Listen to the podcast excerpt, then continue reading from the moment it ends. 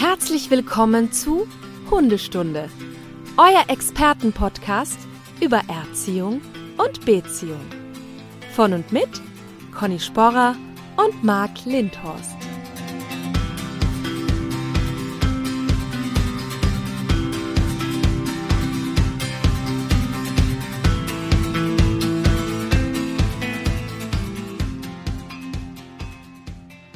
Frau Sporer, einen wunderschönen guten Morgen. Äh, Der Frühling ist da. Ja, bei mir auch. Der Lenz ist da. Schönen guten Morgen, Marc. Sehr gut. Ja, hier, die, es wird grün. Heute 17 Grad, gestern 17 Grad. Das ist der Wahnsinn. Jetzt geht's ab. Jetzt geht's ab. Jetzt geht's richtig ab. Ja, Marc, Und aber wir du- haben. Ja, bitte. Nein, komm, du, du hast angefangen. Ja, wir haben heute quasi internationale Gäste. Internationale Gäste. Ja, einen internationalen Gast. Genau. Denn Das wir stimmt. befinden uns hier quasi im äh, Dreiländereck Deutschland, Österreich, Ungarn und begrüßen sehr herzlich Andreas Gomsi.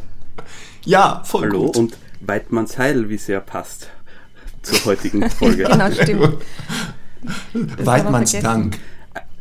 Sagt man eigentlich, kennst du das auch? Kennt das äh, Horido? Oh, ja, wobei das gibt's eher, eher, eher nicht in Österreich, sondern mehr in Deutschland Ja. verbreitet ist. Aber um dich jetzt auch schon auszubessern, Genau. der, der eigentliche richtige Rückgruß ist eben ebenfalls Weidmanns Heil und nicht Weidmanns Dank in dem Fall. Ah. Aber wo kommt das dann her? Das ist wahrscheinlich so eine deutsche Sache wieder. So, so unterwürfiges Dankeschön. Ja, es ist mehr, mehr einfach halt dieses Weidmanns Heil, um halt Gesundheit und Glück zu wünschen, dem gegenüberstehenden Weidmann sozusagen. Ja, sehr gut. Ich finde überhaupt, dass diese Grüße mit Heil am Ende überarbeitungswürdig sind. Also von viel Heil über was weiß ich. Aber da sind wir ja auch schon mitten im Thema. Ja, Nein. Andreas, ähm, wir kennen dich ja aus dem Netzwerk. Du hast ja eine tolle Hundeschule in Graz. Aber vielleicht äh, möchtest du dich einmal ganz kurz vorstellen und vor allem, äh, was dich quasi äh, oder, oder wie du zur Jagd gefunden hast und wie du zu dem ganzen Thema gekommen Ja. bist. warte, bevor der Andreas nämlich loslegt, falls äh, Neustundis dabei sind. Ja. Ähm, in dieser Folge wird sich alles drehen um Jagd, Jagdhunde, Jagdhundeausbildung, alles um das Thema, weil wir gesagt haben, jetzt ist Frühling, Brut- und Setzzeit, da kommen wir gleich dazu. Und da gibt's ja immer so verschiedene Sachen, wenn man selber einen Hund hat, durch den Wald geht und so. Und so komische Mythen, die Jäger schießen da die Hunde immer kaputt und sowas. Und da haben wir gedacht, pass auf, wir beide haben ja so gefährliches Halbwissen. nur. Jetzt holen wir uns einen Experten dazu. Und deswegen ist jetzt der Andreas da. So. Ja, das hast du sehr schön eingeführt. Ich musste hier eingreifen, tut mir Ja, leid, ja. Andreas, Hast weil wir auch ein Qualitätspodcast sind. Wir können hier nicht ohne so eine gute Überleitung, weil das ist nicht Connys Stärke, so Brücken schlagen. Aber jetzt darfst du alles sagen. Perfekt, ja, danke schön. Ja, also ich bin der Andreas, ähm, wie gesagt, ähm, habe und führe die äh, Martin Rütter Dogs Hundeschule in Graz ähm, und habe mich auch so ein bisschen ähm, äh, quasi ein, ein zweites, drittes, viertes Standbein auch dann mit der Jagdhundeausbildung, äh, mit meiner ähm, quasi Hunting Dogs Ausbildungsschiene ähm, befasst. Ich habe den Jagdschein gemacht ähm, 2012, das ist jetzt also zehn Jahre ungefähr her. Und also ich glaube, bei, bei mir, also üblicherweise ist ja, glaube ich, der Weg, Jäger oder Jägerin zu werden, äh, über die Familientradition. Das heißt, ich glaube, normalerweise ist es so, okay, Groß, Urgroßvater, Großvater, also völlig klar, dass man irgendwie auch selbst hier in die Jagd eingeführt wird. Bei uns oder bei mir ist es ein bisschen anders gelaufen, weil mein Vater quasi als äh, auch Zivildiener also ja auch quasi in Österreich die, mit der Verzicht auf die Waffe, ähm, ja dieses ähm, Jägerdasein komplett ausgelassen hat. Die Großelterngeneration, die waren Jäger und ähm, es ist ja dann auch gar nicht so leicht, dann Fuß zu fassen, ähm, wenn man da quasi nicht eben so eine Brücke hat, wo man hineinkommt. Und das war dann halt ähm, eher ein sehr schwieriger Anfang. Also natürlich, es beginnt einmal die, den Jagdschein oder die Jagdausbildung mit der einhergehenden Jagdprüfung, ähm, die übrigens auch wirklich nicht ohne ist. Also können wir nachher vielleicht noch kurz sprechen. Und ähm, ja, halt dann quasi halt zunehmend auch natürlich mit den Hunden oder über die Hundearbeit, die mich sehr fasziniert hat und den Hund ja einfach ursprünglich auslasten zu können.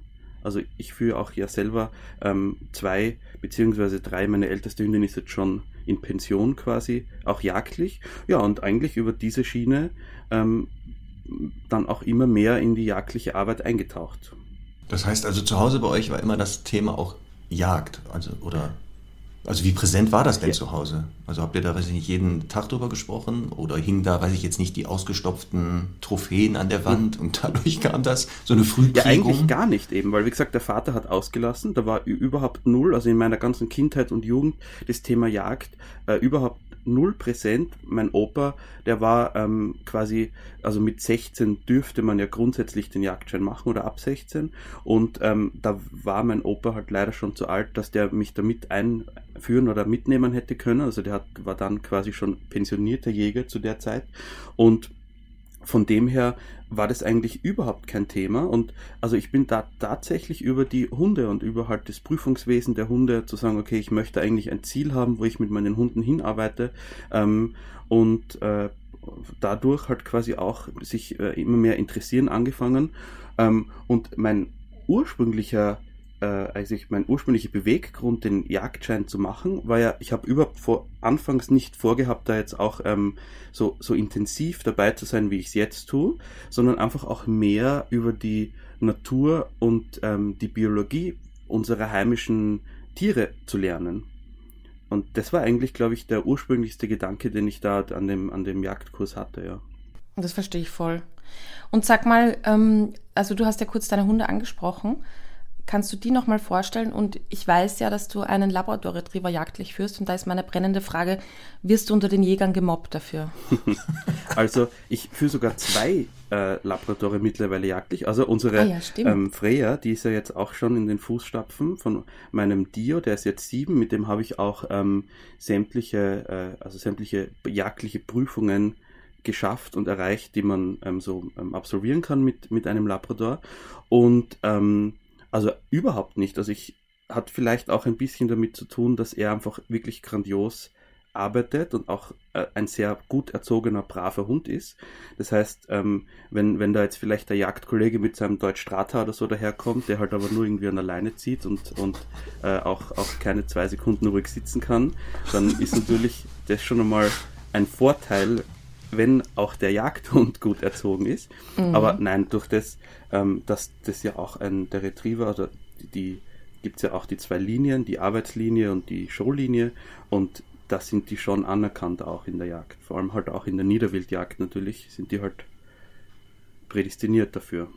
Mhm. Aber so anteilig, was ja Conny so meinte, äh, wie hoher Anteil ist noch wirklich dieser Retrieverartigen? Also wird man da wirklich belächelt und die sagen so, ja komm, hier mit deinem Retriever, ich habe hier Deutsch Strata und Co. und die sind auch so Allrounder? Ähm, also ich glaube, das kommt auch natürlich ein bisschen drauf an, ähm, wie du jagst und was, was du genau machst. Also ähm, ohne da jetzt vielleicht schon zu sehr ins Detail zu gehen, aber der Retriever ist natürlich der, der klassische ähm, quasi Hund für die Arbeit nach dem Schuss, wie man ja sagt. Das heißt auch, ähm, ums äh, Wild schnell zurückzubringen, ähm, beziehungsweise auch äh, haben wir eine sehr gute Nase, um halt auch ähm, krankes Wild, wie man sagt. Also ich versuche immer auch die weitmännischen Begriffe ähm, zu verwenden, also auch krankes Wild ähm, äh, quasi auch rasch zu finden. Das muss jetzt auch gar nicht unbedingt nach dem Schuss sein. Ich habe mit meinem Hund wesentlich mehr Nachsuchen nach Verkehrsunfällen zum Beispiel, als ähm, tatsächlich, wenn schlecht geschossen wird.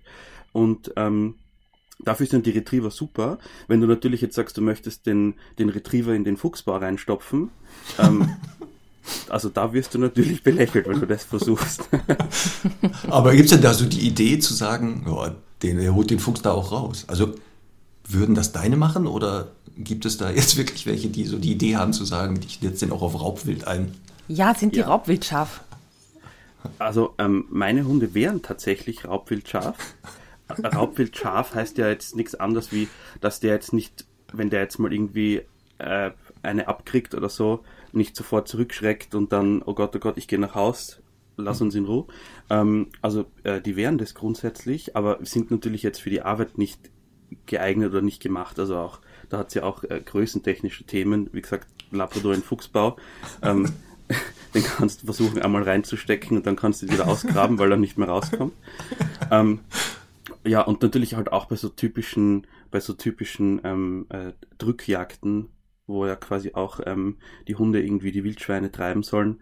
Ähm, auch dafür ist der natürlich gänzlich ungeeignet, weil er einfach zu schwer und zu behäbig ist. Also der wird das, ich würde das wahrscheinlich einmal machen und der wird das wahrscheinlich eher nur mit Verletzung oder sogar schlimmeren.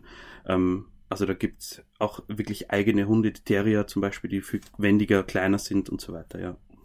Jetzt hast du ja schon erwähnt, dass die Ausbildung ja sehr umfangreich ist. Wahrscheinlich hier ähnlich wie in Deutschland. Das ist halt nicht so zwei Wochenenden und dann los geht's. Ja. Ähm, und im Rahmen dieser Ausbildung, jetzt hast du ja schon verschiedene Jagdformen erwähnt, ähm, ist das dann auch so, dass, ähm, sag mal, jetzt hast du ja Retriever, dass dann in der Ausbildung das Thema Drückjagd oder sowas, Treibjagden, dann weniger Anteil hat, weil du Retriever hast? Oder ist das egal? Ist das unabhängig, ob ich Retriever habe oder nicht?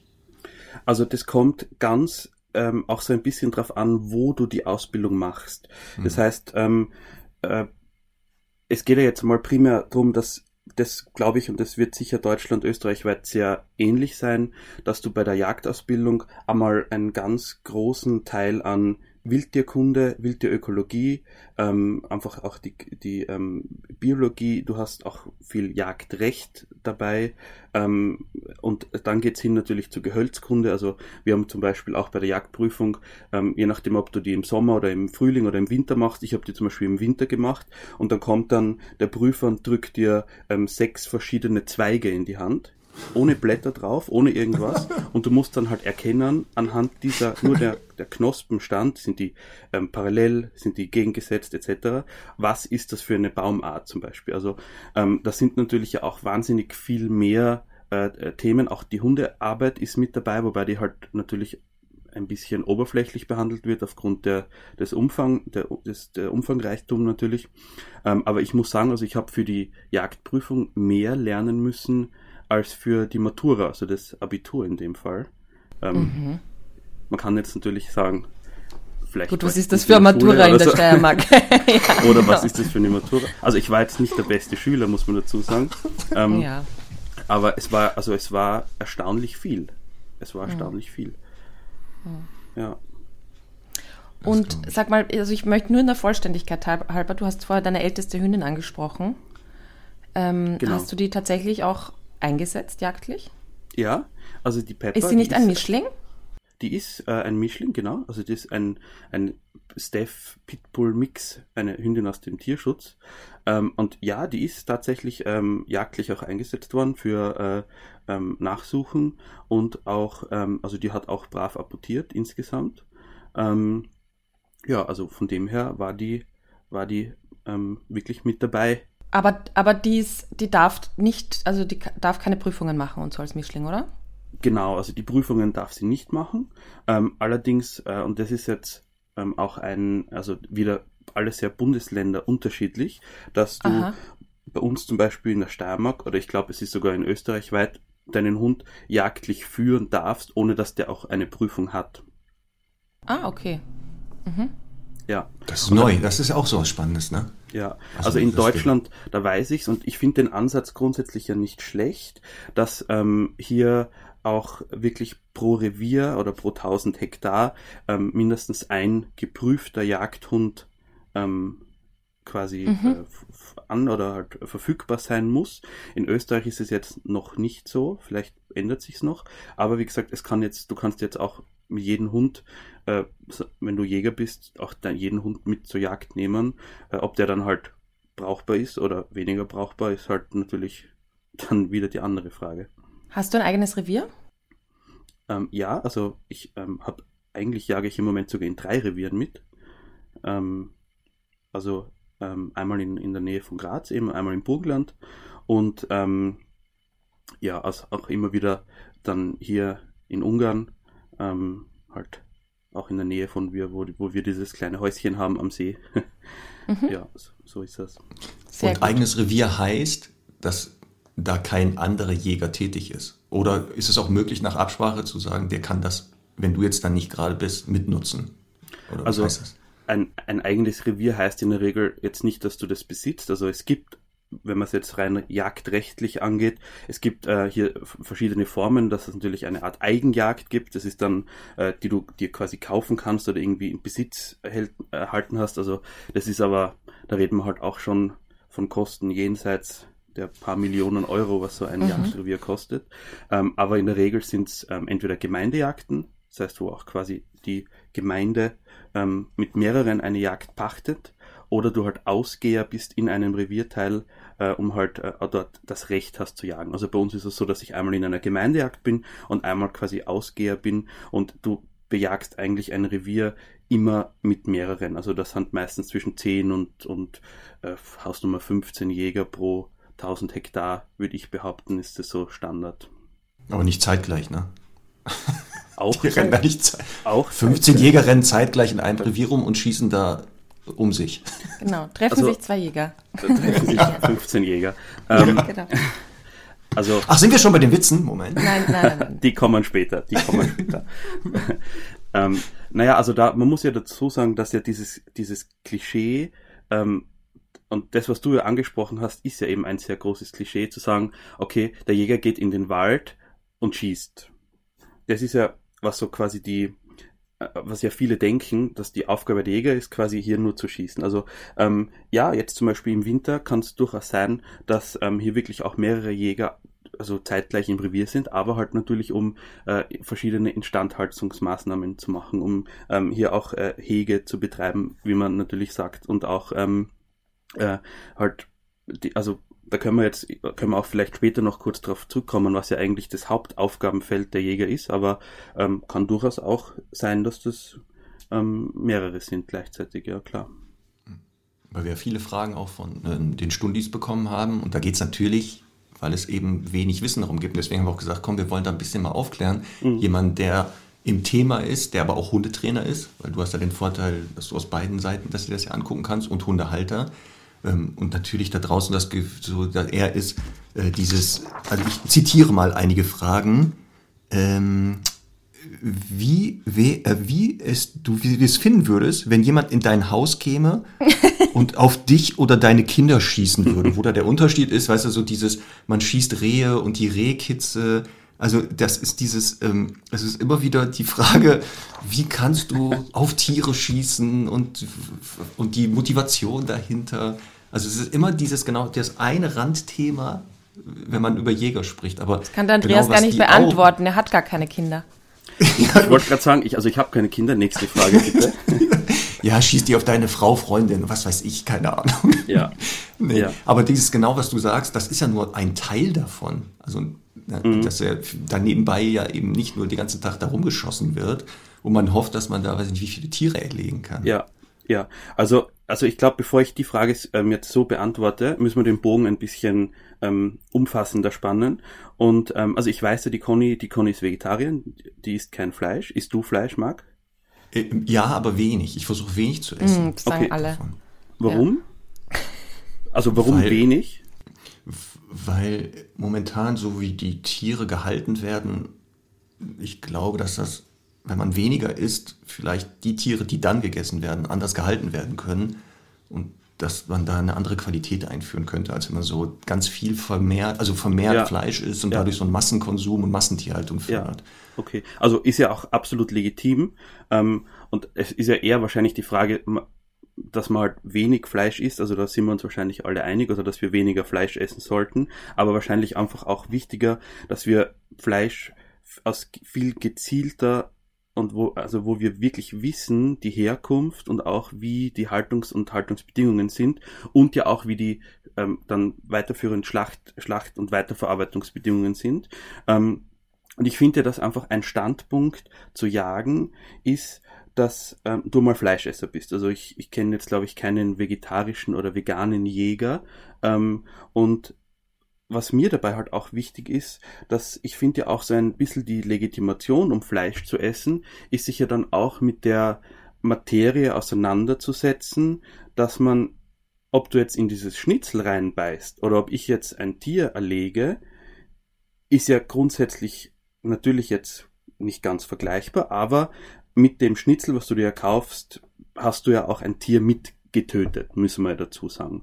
Und, und das also auf viel bestialischere Art, ne? muss man auch dazu sagen. Also je nach ich. Herkunft, also je nach Herkunft, ganz klar. Und also ein Beweggrund ja auch dann, das habe ich vorher vielleicht eingangs auch nicht äh, noch nicht erwähnt, ähm, ist ja von von Lena, also von meiner Lebensgefährtin und mir, dass wir jetzt eigentlich seit eineinhalb Jahren es schaffen, Fleisch nur mehr aus eigener herkommt. Also wir haben selber Hühner, äh, wir haben Schafe und auch halt ähm, durch die Jagd und wir schaffen es wirklich Fleisch nur mehr aus eigener Herkunft zu essen. Und das ist natürlich eine ähm, äh, sehr tolle Sache am Jagen, ähm, so blöd wie es sich jetzt anhört, aber zu wissen, dass du quasi ein freilebendes Tier ohne jegliche ähm, Antibiotika oder sonstige, ähm, sonstige ähm, quasi Medikamente zugeführt wissentlich auch dann halt entnehmen oder halt erlegen darfst und das dann komplett zu verwerten. Also wir bei uns da bleibt nichts über. Also wir machen selber auch Wurst,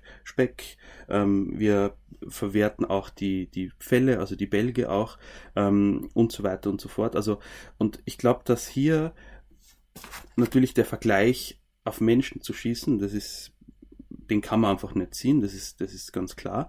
Aber, und das ist halt, finde ich, meine Legitimation zu sagen, okay, ich töte bewusst ein Tier, weil ich esse Fleisch und mir ist es wichtig, wo kommt dieses Fleisch her und, und das hat einen so kurzen Leidensweg gehabt, keine Transportwege, das ist ja auch ganz klar. Und ich finde, dass das halt ein ganz ein großer, ähm, ein, ein, ein ganz ein großes Pro-Argument ist, halt auch für die Jagd, weil halt dieses Wildbrett, wie man ja sagt, ein sehr kostbares und sehr edles Gut ist. Ja, ich glaube auch, dass solche, also wenn solche Fragen da kamen, ähm, da würde ich auch gar nicht, möchte ich gar nicht weiter darauf eingehen, weil genau dieser Vergleich völlig hinkt. Das ist also genau, was du gesagt hast, ähm, wenn Leute Fleisch konsumieren und sich das kaufen, das, wo kommt denn das her? Also ne, das muss ja auch irgendwie hergestellt worden sein. Ja. Ähm, und ich weiß das noch, damals während meiner Ausbildung bei der Bundeswehr gab es auch mal so einen Lehrgang, da haben wir dann auch gelernt, wie man Tiere äh, auf äh, verschiedene Tierarten halt ähm, erlegt und die dann schlachtet und so weiter. Warum? Damit da, ihr euch dann am, im Krieg selbst ernähren könnt? Im oder? Zweifelsfall ja, okay. genau, wenn man mal nicht an Nahrung kommt ähm, und wie man das macht. Und da war das dann auch spannend, dass dann einige wirklich eine Hemmung hatten. Mhm. Also wirklich diese Tiere dann mit den eigenen Händen oder mit Hilfsmitteln dann ähm, da zu erlegen. Und das war für mich auch so eine ganz spannende Sache, dieses genauso, diese Doppelmoral. Also ich esse zwar gerne Fleisch, aber ich mhm. möchte es nicht selber herstellen. Und deswegen, was du sagst, macht voll Sinn. Macht also ich finde es ja auch schade, ja.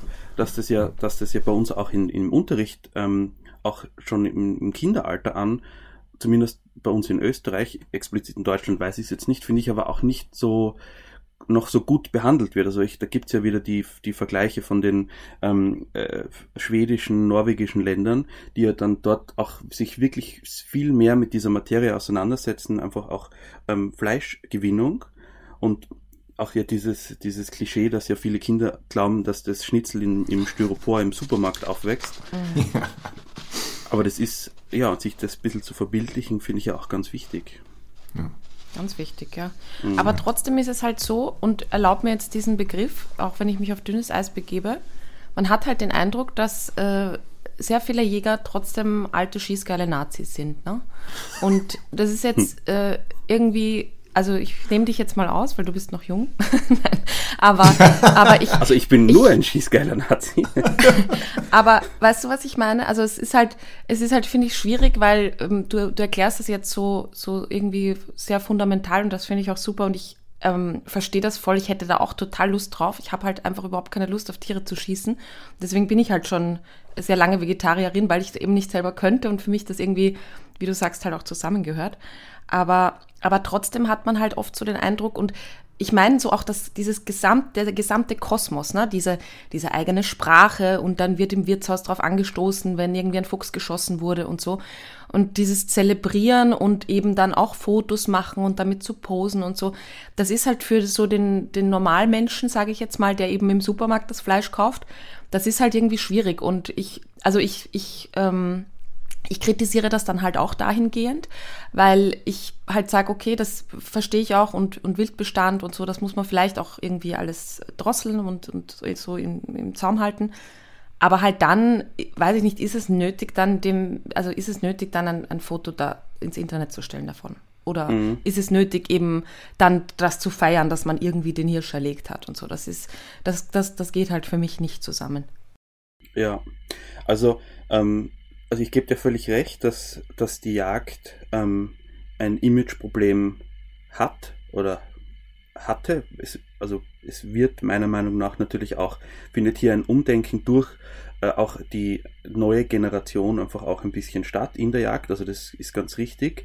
Ähm, du hast immer Sündenböcke und immer Ausnahmen, wo jetzt sagen, okay, viele, viele Jäger, ähm, also ich schließe mich da jetzt mal mit ein, die, die eine ähm, vernünftige Arbeit leisten, also jetzt auch vielleicht hier nur wieder eine, mal eine Zahl zu nennen. Ich habe mir das jetzt mal so rausgeschrieben. Ich war 2021 ähm, ungefähr, also so plus minus 10, 10 Male, ähm, ungefähr 470 Mal bei uns im Revier. Das heißt teilweise auch zweimal am Tag. Ähm, sei es einfach nur um zu beobachten, sei es um einfach schauen, ob alles in Ordnung ist, sei es um ähm, auch irgendwelche forstlichen Tätigkeiten zu leisten. Und ich habe äh, 2021 zwölf ähm, Mal geschossen. Also hier, um auch mal kurz so ein bisschen die Schlagzahl zu nehmen, ähm, wie häufig. Und aber von diesen zwölf Malen waren vier Male verletzte Stücke, sagt man, also verletzte Tiere, verletzte Rehe nach Autounfällen, die halt erlöst worden sind. Also auch hier mal so um eine, eine Schlagzahl zu haben. Natürlich, also es gibt jetzt auch Jäger, die, die hier weitaus höhere Zahlen haben, keine Frage. Ähm, aber das ist einmal so ein, ein erster Aspekt der ganzen Geschichte. Ähm, und dann gibt es halt natürlich auch wieder, ähm, und da, das lehne ich auch natürlich strikt ab. Es hatte jetzt erst vor kurzem wieder diesen Fall gegeben, dass quasi ähm, hier so die breite Masse sich bemüht, ein anständiges Bild an die Öffentlichkeit zu, zu bieten. Und dann gibt es halt da irgendwie einen, einen Grafen oder einen von und zu, mhm. der halt dann da in äh, Rumänien oder wo auch immer halt diesen diesen äh, Nationalbären erlegen muss und, und erschießt. Also mhm. ähm, ich lehne auch die Trophäenjagd ab. Das heißt, um zu jagen, nur um die Trophäe ähm, sich wo an die Wand hängen zu können oder zum, das an die Wand zu hängen.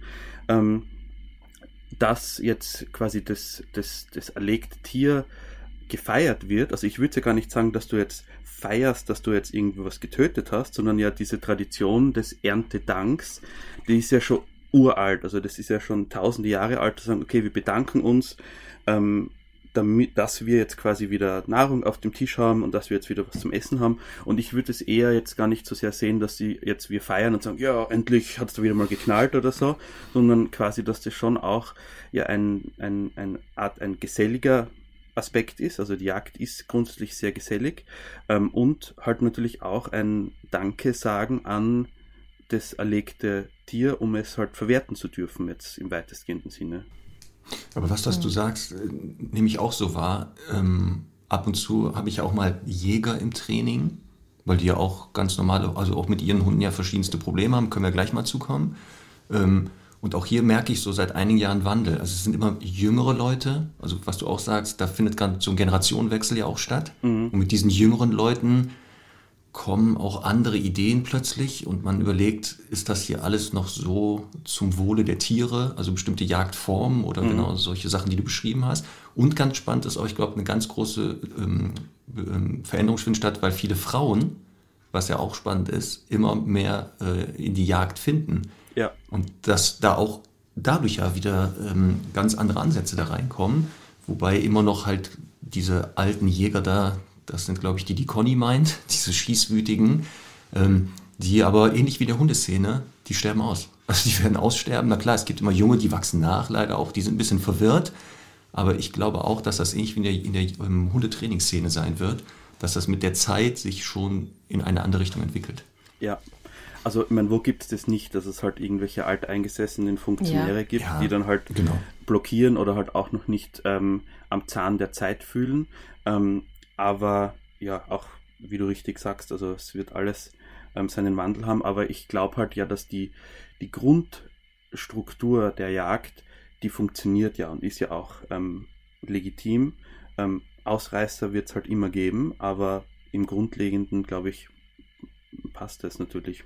Ich würde gerne einen Gedanken mit euch teilen, weil ich äh, letztens darüber sinniert habe, dass ich glaube, so wie bei den Hunden ja auch, also Hunde haben ja auch noch ganz viel jagdliche Motivation, obwohl sie ja eigentlich heutzutage meistens nicht mehr gebraucht wird. Und ich glaube, dass ganz viel jagdliche Motivation auch noch in uns Menschen steckt. Und manche davon leben das so wie du, Andreas, eben aus auf der Jagd.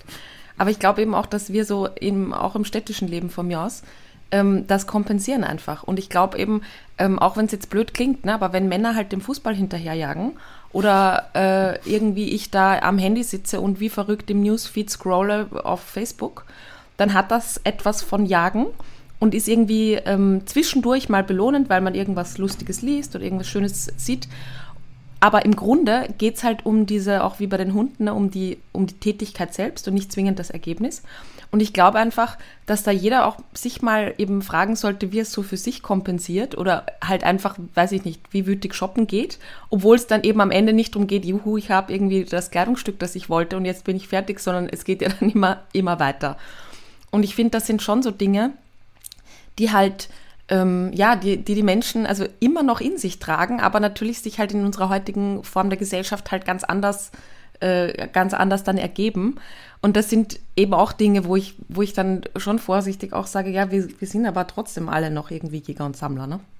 Was das sind doch so Begriffe, zum Beispiel auf Schnäppchenjagd gehen. Ja, genau. Da ja. ist es schon drin. Dann, wenn du hier Fotos machst, ein Schnappschuss. Also es gibt ja, ja auch die Fotosafari, das ist ja auch spannend, ne? Also wo ja. man ja auf die Jagd geht, jetzt nicht, weil man das Wild da erlegen will, sondern die abschießen möchte im wahrsten Sinne. Da ist wieder der Begriff mit dem Fotoapparat. Deswegen glaube ich, ja, dass auch tief in uns durch unsere Entwicklung auch da noch bestimmte Bedürfnisse sind, die sich halt in verschiedene Richtungen kanalisieren oder kompensieren. Und ich finde es ja gut. Ich finde die Jagd ja in dem Sinne gut, wenn sie ja auch, was Andreas gesagt hat, ordentlich und gut gemacht wird. Und eben nicht dieses, dieses klischeehafte, ich schieße da irgendwelche Tiere, damit ich mir da den Kopf an die Wand hängen kann und mit dem Rest ist, ist mir so völlig egal. Mhm. Deswegen, also ich habe da gar keinen Stress mit. Und wie gesagt, die Jäger, die ich jetzt im Training hatte, das waren ja auch jetzt nicht diese von Conny beschriebenen ähm, uralten Hardcore-Jäger. Äh, die kommen ja leider nicht Leute. zu uns. Ja, ja also wenn sie kommen, glaube ich, wird das relativ schnell sich herausstellen, dass das nicht funktionieren wird, weil wir dann vielleicht bestimmte Sachen anders sehen. Aber da wäre eine Frage nämlich an Andreas. Jetzt bist du ja Hundetrainer, schon etwas länger, und Jäger. Führt das dazu, dass jetzt auch eher Jäger zu dir ins Training kommen? Also nicht zum Thema Jagd, sondern weil sie mit ihren Hunden Verhaltensauffälligkeiten haben oder sowas und jetzt merken, ach, du bist ja auch ein Jäger. Also ist da eher die Hemmschwelle dann geringer, als dass die in eine Hundeschule gehen, wo jemand nichts mit der Jagd zu tun hat. Ja, also das geht natürlich auch so ein bisschen Hand in Hand. Einerseits ähm, können ja auch Jagdhunde ganz klassische Verhaltensprobleme haben, wie äh, Stubenunreinheit, äh, draußen alles Mögliche zusammenfressen und so weiter. Also ähm, das ist ja natürlich ein, ein Aspekt davon. Und ich glaube schon auch natürlich, dass, dass du als Jäger mit einem Jagdhund dich halt bei einem anderen Jäger besser äh, aufgehoben fühlst. Ähm, natürlich die Kombi ist gut, weil halt auch viele wissen, dass wir noch, ähm, also wir mit unserem Konzept von Martin Rütter Dogs ja überwiegend positiv verstärkend arbeiten und es gibt durch diesen Generationenwechsel einfach auch sehr viele Jäger mit Jagdhunden, die halt diese alte klassische Schule mit äh, Teletakt, äh, Würgehalsband und Co. natürlich ja auch strikt ablehnen und ähm, wo ich dann schon auch merke, dass die halt mich aufsuchen und sagen, okay, pass auf, ich würde das jetzt gern machen. Ich nehme mir auch die Zeit dafür und, ähm, und äh, möchte es mit meinem Hund trainieren. Da ist ja auch vielleicht noch zu erwähnen, dass das ja diese, diese Methoden mit, mit Teletakt und so weiter, die ja hauptsächlich ja auch eingeführt worden sind, weil halt früher der Jagdhund zu 90 Prozent als Arbeitsgerät geführt oder gebraucht wurde und zu 10% als Familienhund. Also ich glaube, ich kenne ich kenn auch noch ältere Jäger, die sagen, okay, sie haben ihren Hund, weil sie den als Jagdhund brauchen. Und wenn sie keine Jäger wären, hätten sie keine Hunde, weil sie Hunde eigentlich gar nicht so richtig im Haus haben wollen oder gar nicht so richtig bei sich haben wollen, quasi. Also das ist ja auch ein bisschen absurd teilweise. Mhm. Das heißt, äh, hier war auch so in, in, in der, unsere Fragen, da hat Conny ja eine das Zitat ist das, glaube ich, was der Anführungszeichen ist. Ne? Jagd ohne Hund ist Schund. Sag, äh, weißt du, was damit gemeint ist? Ja, klar. Also den Spruch, der ist ja eh, der ist eh sehr bekannt. Der ist, glaube ich, ähm, äh, geläufig und ich finde den auch richtig. Also ich finde den absolut richtig, dass die Jagd ohne Hund einfach nicht ähm, weitgerecht und wild, ähm, also tierschutzgerecht ähm, durchzuführen ist. Also es ist ja allein ähm, durch die heutige Technik und so weiter kommt es ja wirklich sehr selten vor, wenn man ähm, auch natürlich trainiert ist, was das Schießen betrifft, dass du ein Tier nicht sofort tödlich triffst. Ähm, und äh, es kommt vor, also das braucht man jetzt gar nicht ähm, verleugnen, es kommt vor. Und für diesen Fall ist ja der Hund und auch ein schnell verfügbarer Hund, dass er dieses ähm, kranke oder krank geschossene Tier so rasch wie es nur möglich ist findet, um den halt dann auch von dem Leid zu erlösen, ist ja ein wesentlicher Aspekt. Ähm, das gleiche natürlich auch ähm, jetzt gerade bei so Treibjagden, also wenn es um ähm, darum geht, Fasane oder Hasen etc. zu schießen, dass die ja auch gefunden werden. Also es kann ja auch sein, dass der noch, ähm, wenn der zehn Meter weiterläuft und dann sich in, in einen Meter hohen Dornenbusch irgendwo verkriecht, dass du halt sagst, okay, du lass den jetzt dann nicht einfach drin liegen, sondern du schickst den Hund, um den zu holen, weil sie dann auch wieder im Sinne des Verwerten des Tieres geht, dass der auch wirklich sicher gefunden und zurückgebracht wird. Und da sind halt ganz viele Aspekte, ähm, wo der Hund absolut nicht wegzudenken ist aus der Jagd und notwendig. Da habe ich eine Frage. Ähm, wenn jetzt, also sagen wir mal, da wird dann Reh geschossen, das eben dann ja noch weiter rennt, oft auch kilometerweit mhm. oder hunderte Meter auf jeden Fall. Ähm, jetzt jetzt setze ich da meinen, meinen Jagdhund an. Äh, bringt er das dann zu Fall und tötet selber? Oder geht es darum, das einfach quasi zu halten oder, oder wie, wie ist da der, der Ablauf? Also das ist jetzt natürlich ein bisschen eine komplexere Geschichte. Du versuchst einmal, ähm, wenn du jetzt quasi nicht selbst geschossen hast oder egal, wenn du selbst geschossen hast, einmal natürlich ähm, zu, zu schauen, okay, wo hast du es ungefähr getroffen und anhand des Anschusses findest du auch jetzt ähm, verschiedene Indizien, die halt sagen, okay, du hast dieses Tier ähm, jetzt zum Beispiel ähm, blatthoch, also quasi übers Herz, ein Lungenschuss oder vielleicht ähm, mhm. auch in blöden, blöderen Fällen ähm, äh, vielleicht auch, äh, wo halt ein Mageninhalt oder so weiter zu finden ist. Ich möchte jetzt gar nicht zu sehr ins Detail gehen, mhm. aber anhand dieser Indizien kannst du natürlich schon einmal sagen, okay, wie gehst du vor? Ähm, stellst du dich Also du schaust ein, an der Schussstelle?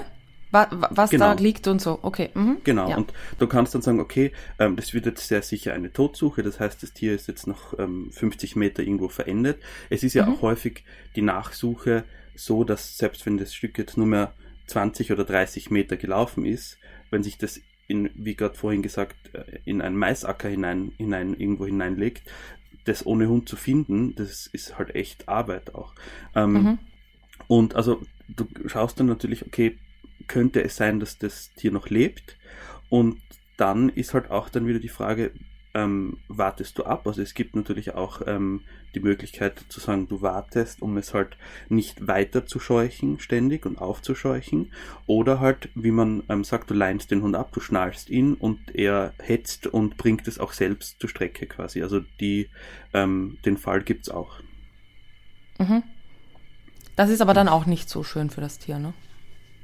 Ähm, klar, also das sind natürlich, ähm, ich sage es mal, es passiert sehr selten. Also ich mhm. ähm, wirkliche ähm, Nachsuchen, wie gesagt, ich würde sagen, 80 Prozent der Nachsuchen sind aufgrund von Verkehrswild. Mhm. Ähm, und kurze Nachsuchen, wo halt, wie gesagt, es um 20, 30 Meter Fluchtstrecken geht, die aber halt kompliziert sind, weil äh, halt irgendwie in, in Gebüsch oder in Dickicht und so weiter halt versteckt. Ähm, aber so wirkliche lange Nachsuchen, wo jetzt halt auch das Tier noch längere, länger leiden muss, das passiert selten. Ähm, zumindest mhm. in unseren Kreisen, wo halt aber auch wirklich gut trainierte Jäger, also gut äh, trainierte Jäger, was das Schießen betrifft und so weiter. Also da hast du einfach, mhm. ähm, das passiert nicht so häufig.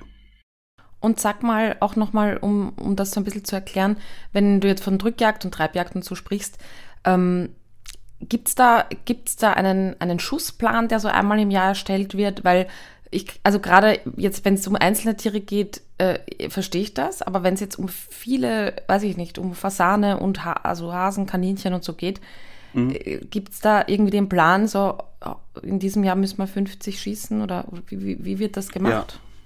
Also du hast äh, auch per Gesetz, also das Jagdgesetz, was quasi dann auch jedes jeweilige Land vorschreibt, hast du einen sogenannten Abschussplan, der vorsieht, dass du jetzt in deinem Revier Hausnummer in dem Jagdjahr 2022 100 Rehe erlegen musst.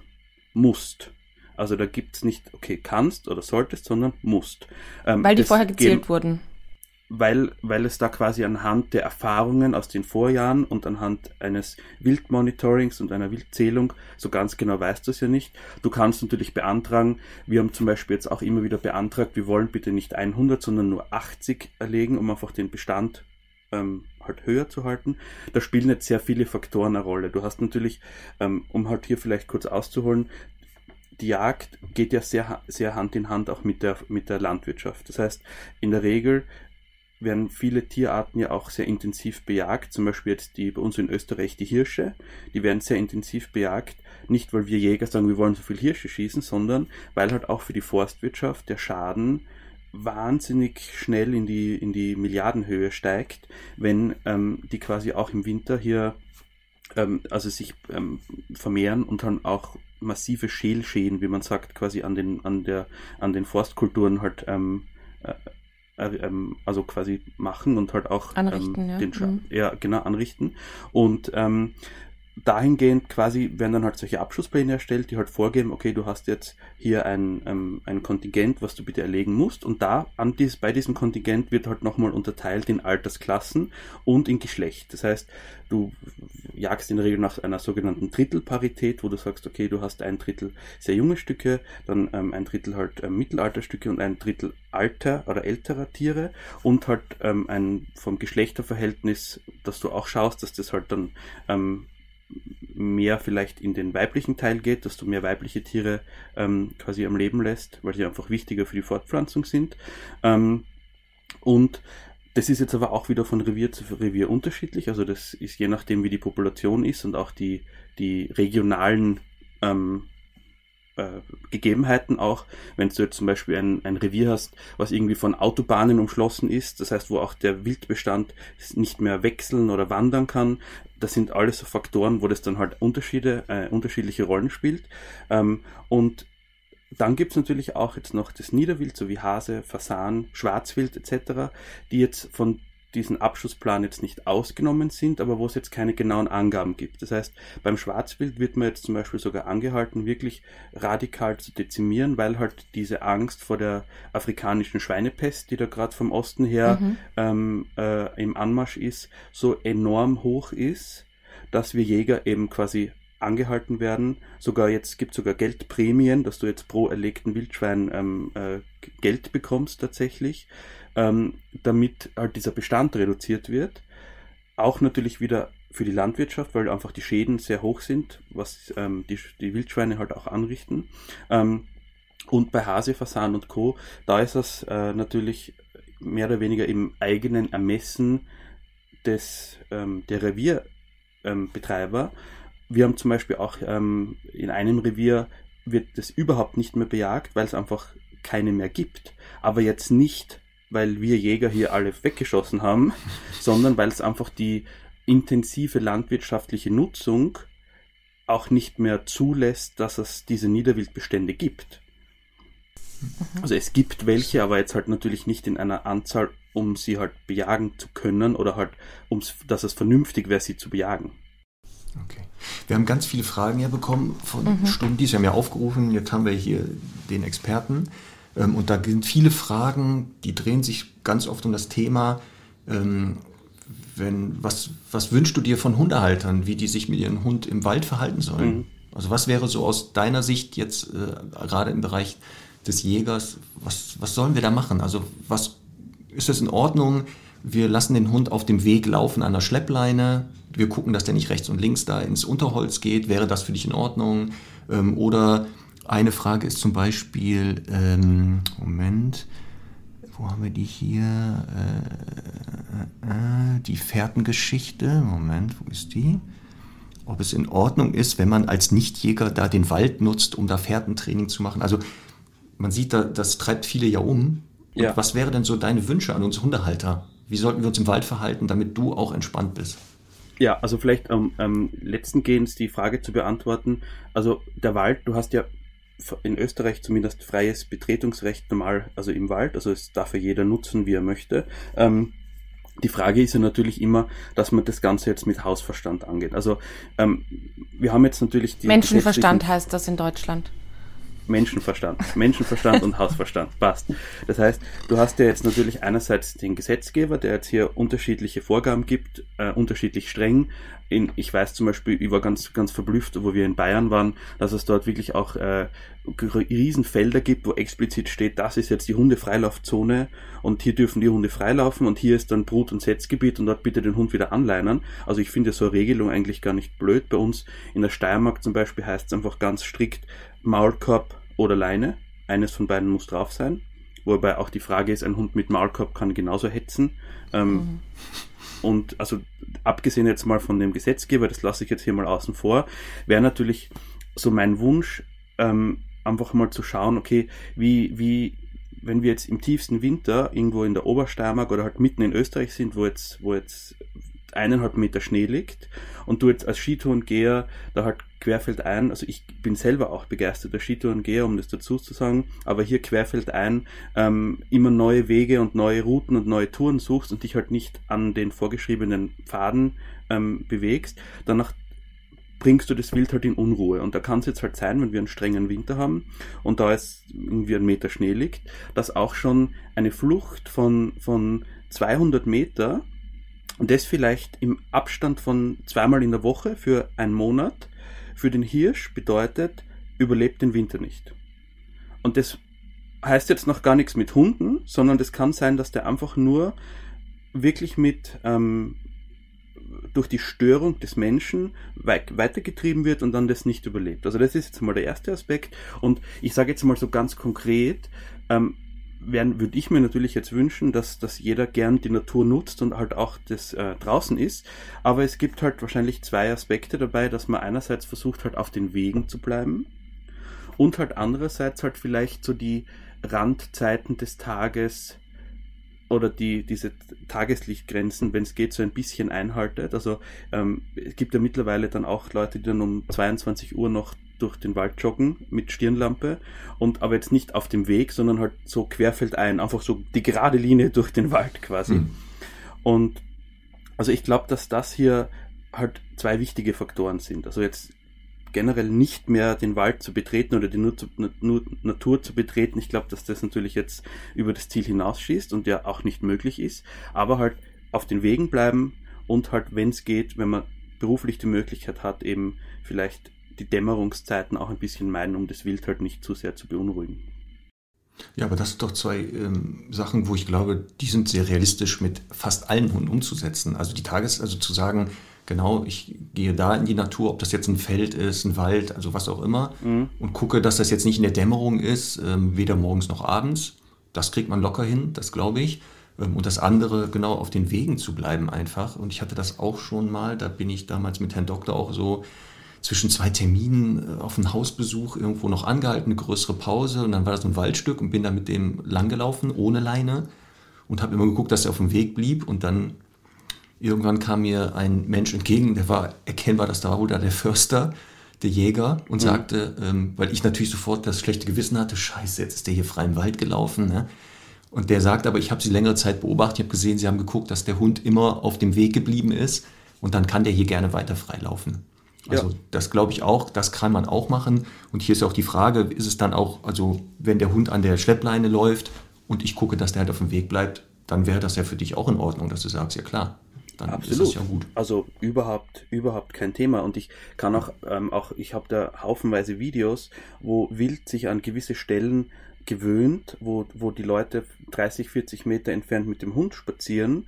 Das ähm, frisst da gemütlich auf der, auf der Wiese ohne Probleme und weiß einfach, okay, da ist jetzt quasi keine Gefahr und zieht sich dann quasi in den sicheren Einstand zurück. Aber wenn halt diese Einstände permanent beunruhigt werden, das ist dann halt das Problem, jetzt gar nicht per se, also wir reden jetzt mal noch nicht davon, dass der Hund jetzt hetzt oder wirklich wildert, kommen wir jetzt nachher auch vielleicht noch drauf, sondern nur einfach, der Hund geht brav dort vorbei, das bewegt halt das Wild wieder ähm, zu wandern und dann kommen wir ja leider wieder in einen anderen Aspekt, dass uns die Wildunfälle halt wieder in die Höhe schnellen. Also wir merken mhm. das halt ganz klar halt in dieser Dämmerungszeit, wo die Leute vermehrt auch in der Dämmerung unterwegs sein müssen, weil es halt schon äh, vier am Nachmittag finster ist, dass dann halt auch diese Wildunfälle radikal steigen, weil die natürlich auch ähm, beunruhigt werden, auf weiter wandern und halt deswegen über die Straße wechseln und halt leider häufiger dann zu Tode kommen dadurch. Das heißt, Wild weiß auch, was Wege sind. Also, weil, weil du, ich meine, woher weiß das Wild, dass das ein Weg ist? Weil dort einfach immer wieder Bewegung drin ist und sie diese, diese äh, Flächen dann meiden. Also ich glaube nicht, dass Wild jetzt per se weiß, was ein Weg ist, aber ich glaube, dass Wild weiß, dass das eine Strecke ist, wo häufiger Menschen anzutreffen genau. sind, die aber mhm. ähm, quasi wie auf Schienen von A nach B gehen und jetzt da mich nicht suchen, verfolgen oder sonstiges tun. Mhm. Und dann die große Angst, die er uns Hundehalter antreibt, der Hund läuft jetzt im Wald aus, also abseits des Weges, äh, und dann kommt der Jäger und erschießt den. Ich weiß jetzt nicht in Österreich, ob das eine andere Regelung ist wie hier in Deutschland. Mhm. Also stimmt das? Darfst du, aber wenn du einen Hund da im Wald siehst, der sich da bewegt, wahllos auf den draufschießen? Ja, also um das mal vorab. Ja. Ähm, ja, Punkt, nein. Also um das jetzt mal vorab natürlich ein bisschen zu entschärfen. Ich persönlich und auch alle Jäger, die ich kenne, und es sind sehr viele, würden nicht auf Hunde schießen ähm, und haben das auch noch nicht getan. Aber, und da ähm, kommen wir jetzt zuerst einmal zur rein rechtlichen Seite, ähm, ich habe mir hier da jetzt äh, drei äh, ich sage jetzt mal, ähm, Jagdgesetzauszüge rausgesucht. Keine Sorge, das wird jetzt da kein Paragraphen-Dschungel ähm, werden, sondern einfach vielleicht nur so ein bisschen als Vergleich. Im ähm, Paragraph 60 vom steirischen Landesjagdgesetz. Entschuldigung, ganz kurz, das gilt auch für Katzen, oder? Gilt beides für Katzen, genau, gilt beides für Katzen. Katzen und Hunde. Ja. Mhm. Also im okay. Paragraph 60 im steirischen Jagdgesetz steht zum Beispiel drinnen, dass in der Zeit von 15.09. bis 15.03. Hunde ähm, beziehungsweise auch Katzen, welche beim Wildern, also beim Verfolgen einer warmen Fährte eines Wildes oder halt auch beim Reißen eines Wildes angetroffen werden, getötet werden können, straffrei getötet werden können. Was ähm, ist eine warme Fährte? Eine warme Fährte ist quasi ein Reh, was fri oder ein Reh, ein Tier, was frisch gewandert ist und der Hund quasi dann die in einer zeitlichen Nähe verfolgt. Okay, weil ich finde immer, das ist halt schwierig. Hetzt der Hund jetzt fünf Meter hinter dem Reh hinterher oder ist er halt einfach auf einer Spur? Weil für uns aus Hundetrainersicht ist das alles Jagen. Ne? Und letztendlich ja. ist es auch ein Mäuselochbuddeln. Ist auch und, Wildern. Ähm, also ich, ich komme nachher gleich jetzt drauf zurück. Also das ist ja. ja. dann quasi so ein bisschen die Schwierigkeit an der ganzen Geschichte. Im Paragraph 64 im niederösterreichischen Jagdgesetz steht zum Beispiel drinnen, dass ein Hund generell, der beim Jagen quasi erwischt wird, getötet werden muss. Das heißt, da mhm. ist das Gesetz auch schon ein bisschen strikter. Im bayerischen Jagdschutzparagraph, da steht zum Beispiel drinnen, dass in der Zeit von November bis April bei einer jagdlichen Gefährdung oder einer verhältnismäßigen jagdlichen Gefährdung, also die schreiben dort auch als Beispiel rein, der Dackel, der jetzt den Hirsch jagt, der ähm, quasi mhm. ist jetzt verhältnismäßig nicht gefährlich.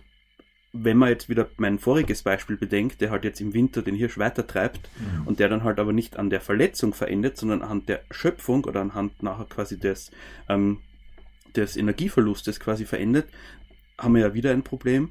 Und ähm, da gibt es quasi die Möglichkeit, das von November bis ähm, April oder die Erlaubnis ähm, quasi auch auf, auf Hunde, also Hunde zu töten, beziehungsweise Katzen zu töten. Ähm, also wir haben natürlich jetzt einerseits das Problem, dass die allermeisten Jäger ja auch ähm, Hunde-Liebhaber sind, selber Hunde haben und natürlich da jetzt nicht leicht, leichten Herzens ähm, das tun. Wie gesagt, ich kenne selber auch keine. Ich, es gibt Fälle davon, auch die mir immer wieder in den Nachrichten und in den Medien liest, ähm, wobei häufig die Hintergründe von diesen Fällen nicht so ganz ans Licht treten. Also ich weiß zum Beispiel einen ganz konkreten Fall, der jetzt erst vor kurzem in äh, Oberösterreich, Niederösterreich, wo halt ein Hund ähm, äh, getötet worden ist von einem Jäger, wo man dann halt danach, also zuerst war die riesengroße Schlagzeile, okay, Jäger schießt Hund nahe dem Ortsgebiet etc. Mhm. Und dann kommt halt ein Video danach, wo man halt sieht, wie dieser, ich glaube es war ein Husky oder Husky Mix, ähm, halt ein halbtotes Reh hinten an den Hinterbeinen immer wieder hineinbeißt, Stücke rausreißt und quasi mit dem spielt. Das Reh schreit fürchterlich und der Hund spielt halt mit diesem und ähm, hat halt, es geht ja bei den meisten Haushunden bei uns ja nicht um Beute machen, um zu überleben und um zu jagen. Die haben jetzt ja auch nicht diesen sicheren Kehlbiss oder den instinktsicheren Kehlbiss zu sagen, okay, ich beiß da jetzt rein und töte das jetzt quasi ähm, Urinstinkt sicher, sondern die, die, haben ja einfach Lust am Hetzen, am Treiben und die wollen ja teilweise sogar, dass es dann wieder weiterläuft und, und ähm, da ist natürlich jetzt die eine Seite zu sagen, okay, es ist ja auch unsere Pflicht als Hundehalter, dass unser Hund natürlich ja jetzt kein, keinen Menschen, kein anderes Tier gefährdet oder halt gar tötet oder umbringt. Also auch natürlich, das Wild hat hier ein, ein Recht auf ähm, unbeschadet zu leben quasi. Ähm, und die, die, äh, das andere Beispiel ist zum Beispiel einfach, dass äh, ein Fall aus einem Nachbarrevier, dass hier einen, hat es einen streunenden Hund gegeben ähm, von einem Bauern und wir, also nicht wir, sondern die, äh, die Nachbarjäger haben mit diesen Bauern ähm, ich glaube, es waren sicher fünf oder sechs Mal auch Kontakt aufgenommen. Du bitte pass auf, dass der am Hof bleibt. Der hat jetzt schon das zweite oder das dritte Reh ähm, gerissen und auch mit Amtstierarzt gesprochen und auch mit, ähm, mit äh, äh, Tierschutz, Ombudsmann etc. Und die finale Aussage des Bauern war, ja, also wenn er nicht am Hof bleibt, dann erschießt ihn halt. Hm. Ja, das lassen wir mal unkommentiert, ne? Weil da ja. gibt es nur eine richtige Antwort auf so ah, eine ja. Kommentare. Also. Den Bauern erschießen oder was? Gut, dass du es ausgesprochen hast, Conny. Also, wenn wir uns ehrlich sind, das Problem ist ja hier natürlich, dass, dass jetzt kein Jäger hier schießwütig am Hochsitz sitzt und sagt, juhu, endlich kommt der nächste Hund entgegen, sondern mhm. die Leiterranken sind in dem Fall ja immer unsere Hunde, wenn sie halt nicht richtig gesichert sind und wenn man halt da jetzt auch nicht aufpasst. Und ich bin mir auch sehr sicher, dass jetzt, ähm, wenn der Hund jetzt mal durch den Wald läuft irgendwie und eine 30 Meter Runde jetzt äh, in den Wald hineinmacht und wieder rauskommt, dass da jetzt nicht der erste Jäger sitzt und sagt, okay, da schieße ich jetzt, sondern da mhm. geht es um wiederholte, bewiesene, nach, diesem Hund nachgewiesene Wilderei, ähm, dass, dass hier, dass das einfach ein Problem ist natürlich, wo man halt sagt, na gut, wenn jetzt der Hundehalter den Hund richtig verwahrt hätte, wäre es auch nicht so weit dazu gekommen. Es ist ein schwieriges Thema, ich weiß, also das ist, es ist knifflig und ähm, ja. Ja, der, der, Fall, den du beschrieben hast mit dem, mit dem Husky-Mischling, das ist natürlich wirklich, das ist furchtbar. Nur ich denke halt dann, als Konsequenz, den Hund zu erschießen, ist ja nur irgendwie wutlos zu werden, weil das Tier muss ja sowieso, also das Reh muss ja in dem Fall sowieso getötet werden. Und den, den Hund zu erschießen wäre dann nur eine Strafe an den Menschen oder auch an den Hund selbst. Ne?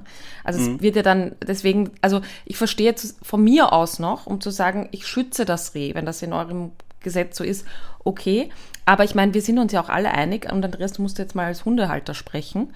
Äh, es kommt ja vor. Ne? Es passiert ja einfach auch. Also ich selbst habe ja eine sehr jagdlich motivierte Hündin und ich habe sie sehr gut äh, unter Kontrolle und ich glaube auch, ich habe ein hohes Bewusstsein für, ähm, wo lasse ich sie frei laufen und wo eher nicht und wo ist sie ansprechbar und wo eher nicht. Aber trotzdem haben wir mal die Situation, dass eben ein Meter vor ihr der Hase äh, hochspringt oder wie ich schon mal hatte, ein äh, kleines Kaninchen eben am Wegesrand lag und sie das halt gefunden hat und lustig fand. Da hätte ich sie auch an der Schleppleine haben können im Übrigen. Mhm. Das, also das ging halt einfach so schnell. Und das ist halt dann schon was, wo ich sage, da passiert halt auch Wilderei tatsächlich. Und ich meine, ne, weißt du, was ich meine? Also wie, wie, ja, wie, wie, ja. wie gehe ich damit um? Also ich kenne jetzt zu diesem Fall jetzt nicht die genaueren Hintergründe, wann genau wie jetzt dieser Hund ähm, halt getötet worden ist. Ähm, wie du richtig sagst, natürlich die Frage ist, wenn jetzt das Reh schon getötet worden ist, hätte es dann sein müssen. Ähm, als klare Hundehalter, wie gesagt, ich würde es nie übers Herz bringen, jetzt einen Hund mhm. ähm, äh, zu erschießen. Und ich verstehe dich, also ich verstehe auch, ich verstehe auch total ähm, ähm, das Thema natürlich, dass es, dass es auch immer, also dass es mal passiert, ohne dass da jetzt, weiß Gott, die unmittelbare Gefährdung entsteht. Ähm, ich sag halt, das Problem ist nur ja auch die, die, die Vielzahl an halt dann diesen, der tut eh nichts Aussagen. Als konkretes Beispiel, wir haben zum Beispiel bei uns in einer, in einem Naherholungsgebiet ähm, ein, Jagdrevier, also das, ich habe mit dem selber jetzt nichts zu tun, aber ich kenne dort ähm, die Zahlen. Ähm, ob die jetzt hundertprozentig so genau stimmen, mir wurde es halt einfach so gesagt, aber sei dahingestellt. Die haben jetzt quasi eine ähm, seit mehreren Jahren, seit fünf oder sechs Jahren, äh, ungefähr 80 Rehe auf ihren Abschussplan, ähm, die sie erfüllen müssen pro Jahr. Und die haben seit fünf Jahren dort insgesamt fünf Rehe selbst geschossen und der Rest ist natürlich Verkehrsunfälle, sonstige, äh, halt vielleicht einfach verendet, aber der überwiegende Teil durch Hunderisse getötet worden. Mhm. Und das liegt halt daran, weil das dort halt ein Wandergebiet ist und wenn du dort halt an einem schönen Sonntagnachmittag schaust, dort kommt dir halt alle zehn Meter hintereinander aufgereiht ein Spaziergänger, ein Wanderer mit Hund. Die, der große, die große Mehrheit halt angeleint, den Hund gut abrufbar in der Nähe. Aber wenn man sich das jetzt halt hochrechnet, dass dort halt vielleicht in der Woche ähm, 300 Hunde raufmarschieren und halt jedes Mal einer dabei ist, der halt nur so einen, ja, ich bin eh kurz mal weg, komm gleich wieder. Ja.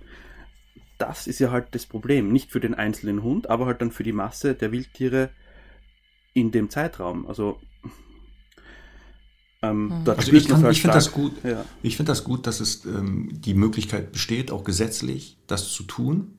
Und so sehr ich Hunde mag, weil ich auch genau, was du sagst, der Jäger, die haben selber oft Hunde. Ich glaube nicht genau, dass die schon eine große Hemmung haben, auf einen Hund zu schießen. Ähm, und natürlich aufpassen, die müssen auch überlegen, wenn sie da reinschießen oder hinterm Hund her und sie treffen den nicht. Die Kugel übrigens, die sagt ja jetzt nicht, ah, ich bin am Hund vorbeigeflogen, ab jetzt gehe ich zu Boden also die Gefahr ist auch, ist der Halter vielleicht da irgendwo noch hinter. Deswegen ähm, muss da ja sehr genau überlegt werden. Ähm, und dass das gesetzlich geregelt ist, halte ich für richtig. Ja, und auch so eine Art Drohkulisse aufzubauen, eben für solche unverantwortlichen Hundehalter, dass die vielleicht ja. eher motiviert sind. Ja, scheiße, vielleicht kann der, der darf meinen Hund abschießen. Ich glaube, auch das hat so den, soll den Effekt haben. Also gar nicht so dieses schießt Hunde ab, sondern eher, wir mhm. können darauf hinweisen. Und das Aber Andreas, gibt es da denn Regeln? Also ich, ich habe das sowas dunkel im Kopf, dass man irgendwie 300 Meter vom Wohngebiet entfernt nicht schießen darf. Ähm, also jetzt generell, egal ob Hund oder nicht. Ähm, gibt es da irgendwelche Regeln? Es gibt Regeln, ähm, zumindest jetzt nicht so exakt äh, orts, orts, also mit so Meterangaben, also natürlich in, es gibt Gebiete, wo die Jagd ruht quasi, wo auch jetzt keine, keine Jagd stattfindet. Natürlich, mhm. es geht ja in, in, es geht ja immer mal in erster Linie darum, was jetzt der Marc gesagt hat, dass du, wenn du einen Schuss abgibst, natürlich niemanden auch zu 100%iger Sicherheit in auch nur eine geringe Gefährdung bringen darfst. Das heißt, durch, mhm. ähm, du hast, du brauchst immer einen sogenannten Kugelfang, das heißt, dass du auch so schießt, dass der Kugel, deswegen sind ja die Hochsitze erhöht, Einerseits, mhm. um irgendwie auch mehr zu sehen, aber andererseits, um einen Winkel zu haben, um natürlich in den Boden schießen zu können. Das ist mal natürlich ganz wichtig. Und du hast natürlich auch ganz klar, wenn du jetzt nicht freie, freie ähm, Schussbahn hast oder halt auch nicht wirklich zu 1000-prozentiger Sicherheit weißt, worauf du da schießt, ähm, wirst du immer natürlich das Gewehr stehen lassen, den Finger gerade lassen. Ähm, Allerdings, es, wenn jetzt, äh, es war jetzt erst bei uns vor vier Wochen, bei uns im Dorf, ist das Reh am Ortseingang angefahren worden und dann quasi noch so drei, 30 Meter in einen Vor, hat sich noch 30 Meter so in einen Vorgarten geschleppt. Und ähm, dort kann es dann halt auch passieren, wenn jetzt das ähm, ähm, quasi das Abknicken mit dem Messer oder das Erlösen mit dem Messer dort nicht möglich ist, dass du halt auch dort dann einen sogenannten Fangschuss abgibst, also das Reh auch mit, ein, mit einer Pistole oder mit einem Gewehr halt erlöst, ähm, halt auch von den Schmerzen erlöst, dass es äh, auch im Wohngebiet, dass du das auch im mhm. Wohngebiet mhm. machen kannst, wenn wieder keine Gefahr besteht, ähm, dass irgendwie jemand gefährdet ist. Mhm. Genau. Jetzt ist aber Folgendes passiert, kann ja mal sein, haben wir auch immer Kunden im Training, deren Hunde ja wirklich ähm, intensiv jagen und wild hetzen mhm. und teilweise auch Kunden, wo der ähnlich jetzt wie dieser Husky, also auch leider Erfolg hatte, also das Wild gejagt hat und verletzt hat. Ja. Jetzt passiert das jemanden, ähm, was sollte der denn jetzt tun? Also der Hund ist hinterm Wild hergelaufen, jetzt kommt er dahin und sieht, ja, der Hase, das Reh, wer auch immer, mhm. das ist noch nicht verendet oder es ist verändert. Wie ist jetzt die richtige Vorgehensweise als Hundehalter? Also weglaufen, hoffen, dass man nicht gesehen wurde oder, oder so, jetzt pass auf, jetzt kommt der erste Witz. Jetzt kommt der passende Witz nämlich dazu. Oh je, oh je. Äh, ja, genau. äh, Moment. Was tut ein Jäger, wenn er versehentlich eine Kuh erschossen hat? Das weiß was die ich. dann- Ja, sag. Ja, er stopft dir einen Hasen ins Maul und behauptet, sie hat gewildert. Ja, sehr gut. Oh je. Den habe ich nämlich auch gefunden. Ich Ja, habe mich sehr schon gut. vorbereitet. Ja. Sehr gut. Kann ich jetzt hier abhaken? Gut, Kanntest jetzt du den, Spaß Andreas? beiseite. Also Spaß, ja. Spaß Kanntest du den. Andi? Also, Nein, tatsächlich schau. nicht. Na, bitte, kannst du was zum nicht. Erzählen am Stammtisch? Ja. Also, äh, um da jetzt hier einzuhaken, es ist mir absolut unbegreiflich. Ähm, ich kenne ja diese Geschichten, dass irgendwie auch äh, äh, die Kuh als Wildschwein äh, letztens irgendwie, dass ein, ein Golf, ein fahrender, ein Auto, ein fahrender VW Golf als Wildschwein verwechselt worden ist. Also äh, es ist mir absolut unbegreiflich, wie so etwas möglich ist. Und ähm, Golf, jetzt verstehe ja, keine, keine ja, Ahnung. also keine da gibt es ja nur zwei Erklärungen. Ja, wenn man Entweder betrunken ist und nur noch mit einem Auge sieht. Ja. Es war sehr viel Alkohol im Spiel oder vielleicht sollte man doch jetzt echt überlegen, die Jagdschein abzugeben, wenn man nichts mehr sehen kann. Ja, ja. nach Also es kann, zu schießen, es ich, kann nur, es kann, es kann nur an dem liegen, glaube ich. Ähm, ja, aber um auf deine Frage zurückzukommen, ähm, also ich würde natürlich jetzt, äh, wenn du es halt ganz ehrlich und, und wie sich's gehört angehst, dann würde ich natürlich schauen, dass man ähm, als allererstes den zuständigen Jäger oder die Polizei, die weiß in der Regel, wer dann auch ähm, der zuständige Jäger ist, ähm, informiert, der dann ausrückt und halt einmal äh, im Sinne des Tieres oder des verletzten Tieres dieses auch erlöst, ähm, wenn es halt eben noch notwendig ist. Das zweite wäre Okay, dann das halt. heißt also, da, da vor Ort bleiben, Polizei anrufen, weil ich wüsste jetzt auch nicht, wer ist der zuständige Jäger. Ja, die wissen's Polizei aber, weiß das, würden ja. genau den Jäger alarmieren. genau. Dann würden die ja fragen, auch wo stehen sie gerade. Ja. Der kommt dann dahin und dann nimmt man den da in Empfang. Genau, also das wäre jetzt ähm, halt die absolut richtige Vorgehensweise.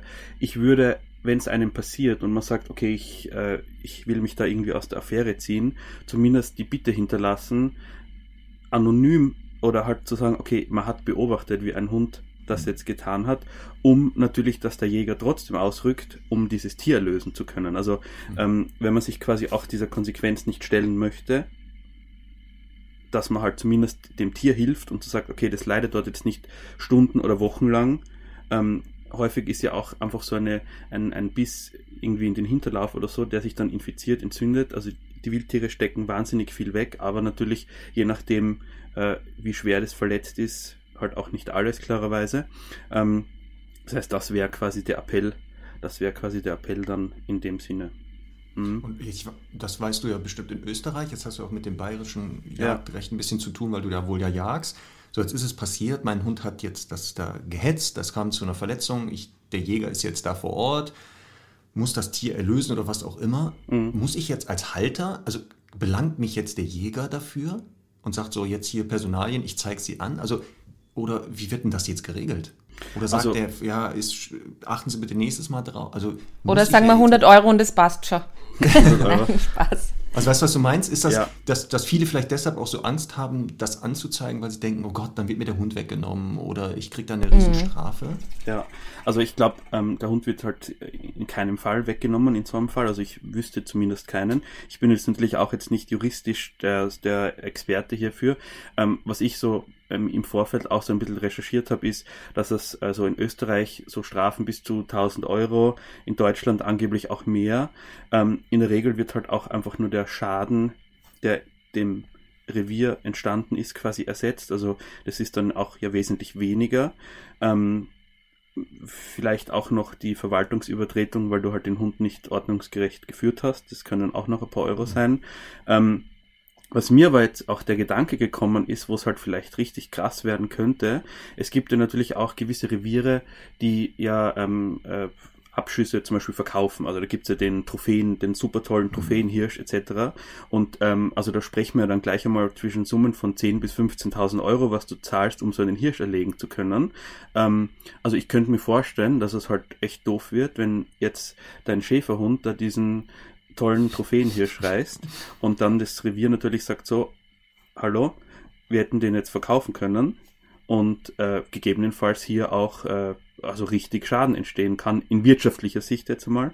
Ähm, ob da die Hundehaftpflichtversicherung zahlt, ich gehe mal davon aus. Nein, weil er, ich glaube nicht, weil, weil er nicht angeleint ist. Und eigentlich Mhm. gelten Haftpflichtversicherungen immer nur bei angeleinten Hunden. Ja, Also der Fall, den ich jetzt, das wäre jetzt nur ein äh, sehr, wenn, vielleicht und so weiter. Also, aber in der Regel so dieser klassische Fall, ähm, ja, also eben bis zu 1000 mhm. Euro in Österreich wären möglich, was ich so recherchiert habe. Ähm, Ob es jetzt tatsächlich so ist, ich weiß es ganz ehrlich gesagt auch nicht.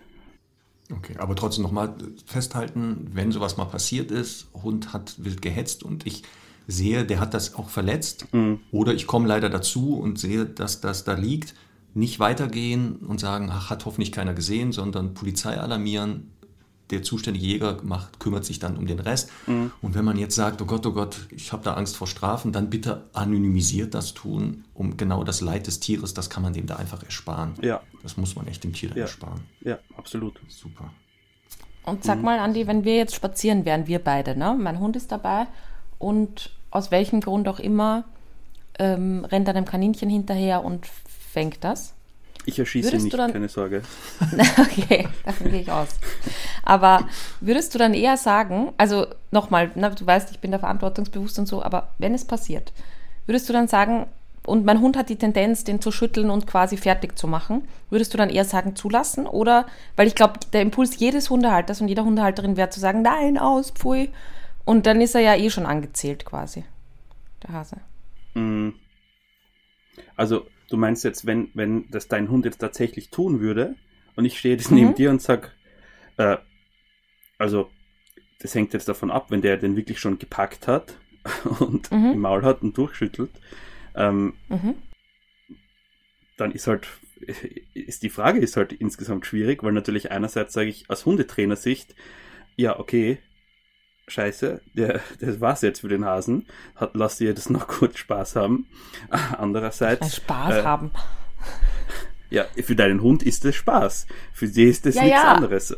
Für deinen Hund ist es einfach richtig Halligalli. Endlich ist mal Action im Haus quasi. Na, mir ähm, ist das bewusst, aber ich denke halt an den Hasen, der ja dann, wenn ich dann extra den Jäger anrufen muss und der noch, keine Ahnung, eine Stunde warten muss, ist es ja auch nicht schöner. Ach so, so hin meinst so du? So meine ich das. Okay. Ja. Dass du sagst, okay, soll der Hund das jetzt fertig machen? Ja. Ich dachte jetzt eher aus, aus Hundetrainer-Sicht zu sagen, okay. Na, da brauche eh ich, da brauch ich nicht fragen. das kann ich ja selber. Ich hatte das auch erst so verstanden. Dieses, okay. ja komm, dann ist doch jetzt eh egal.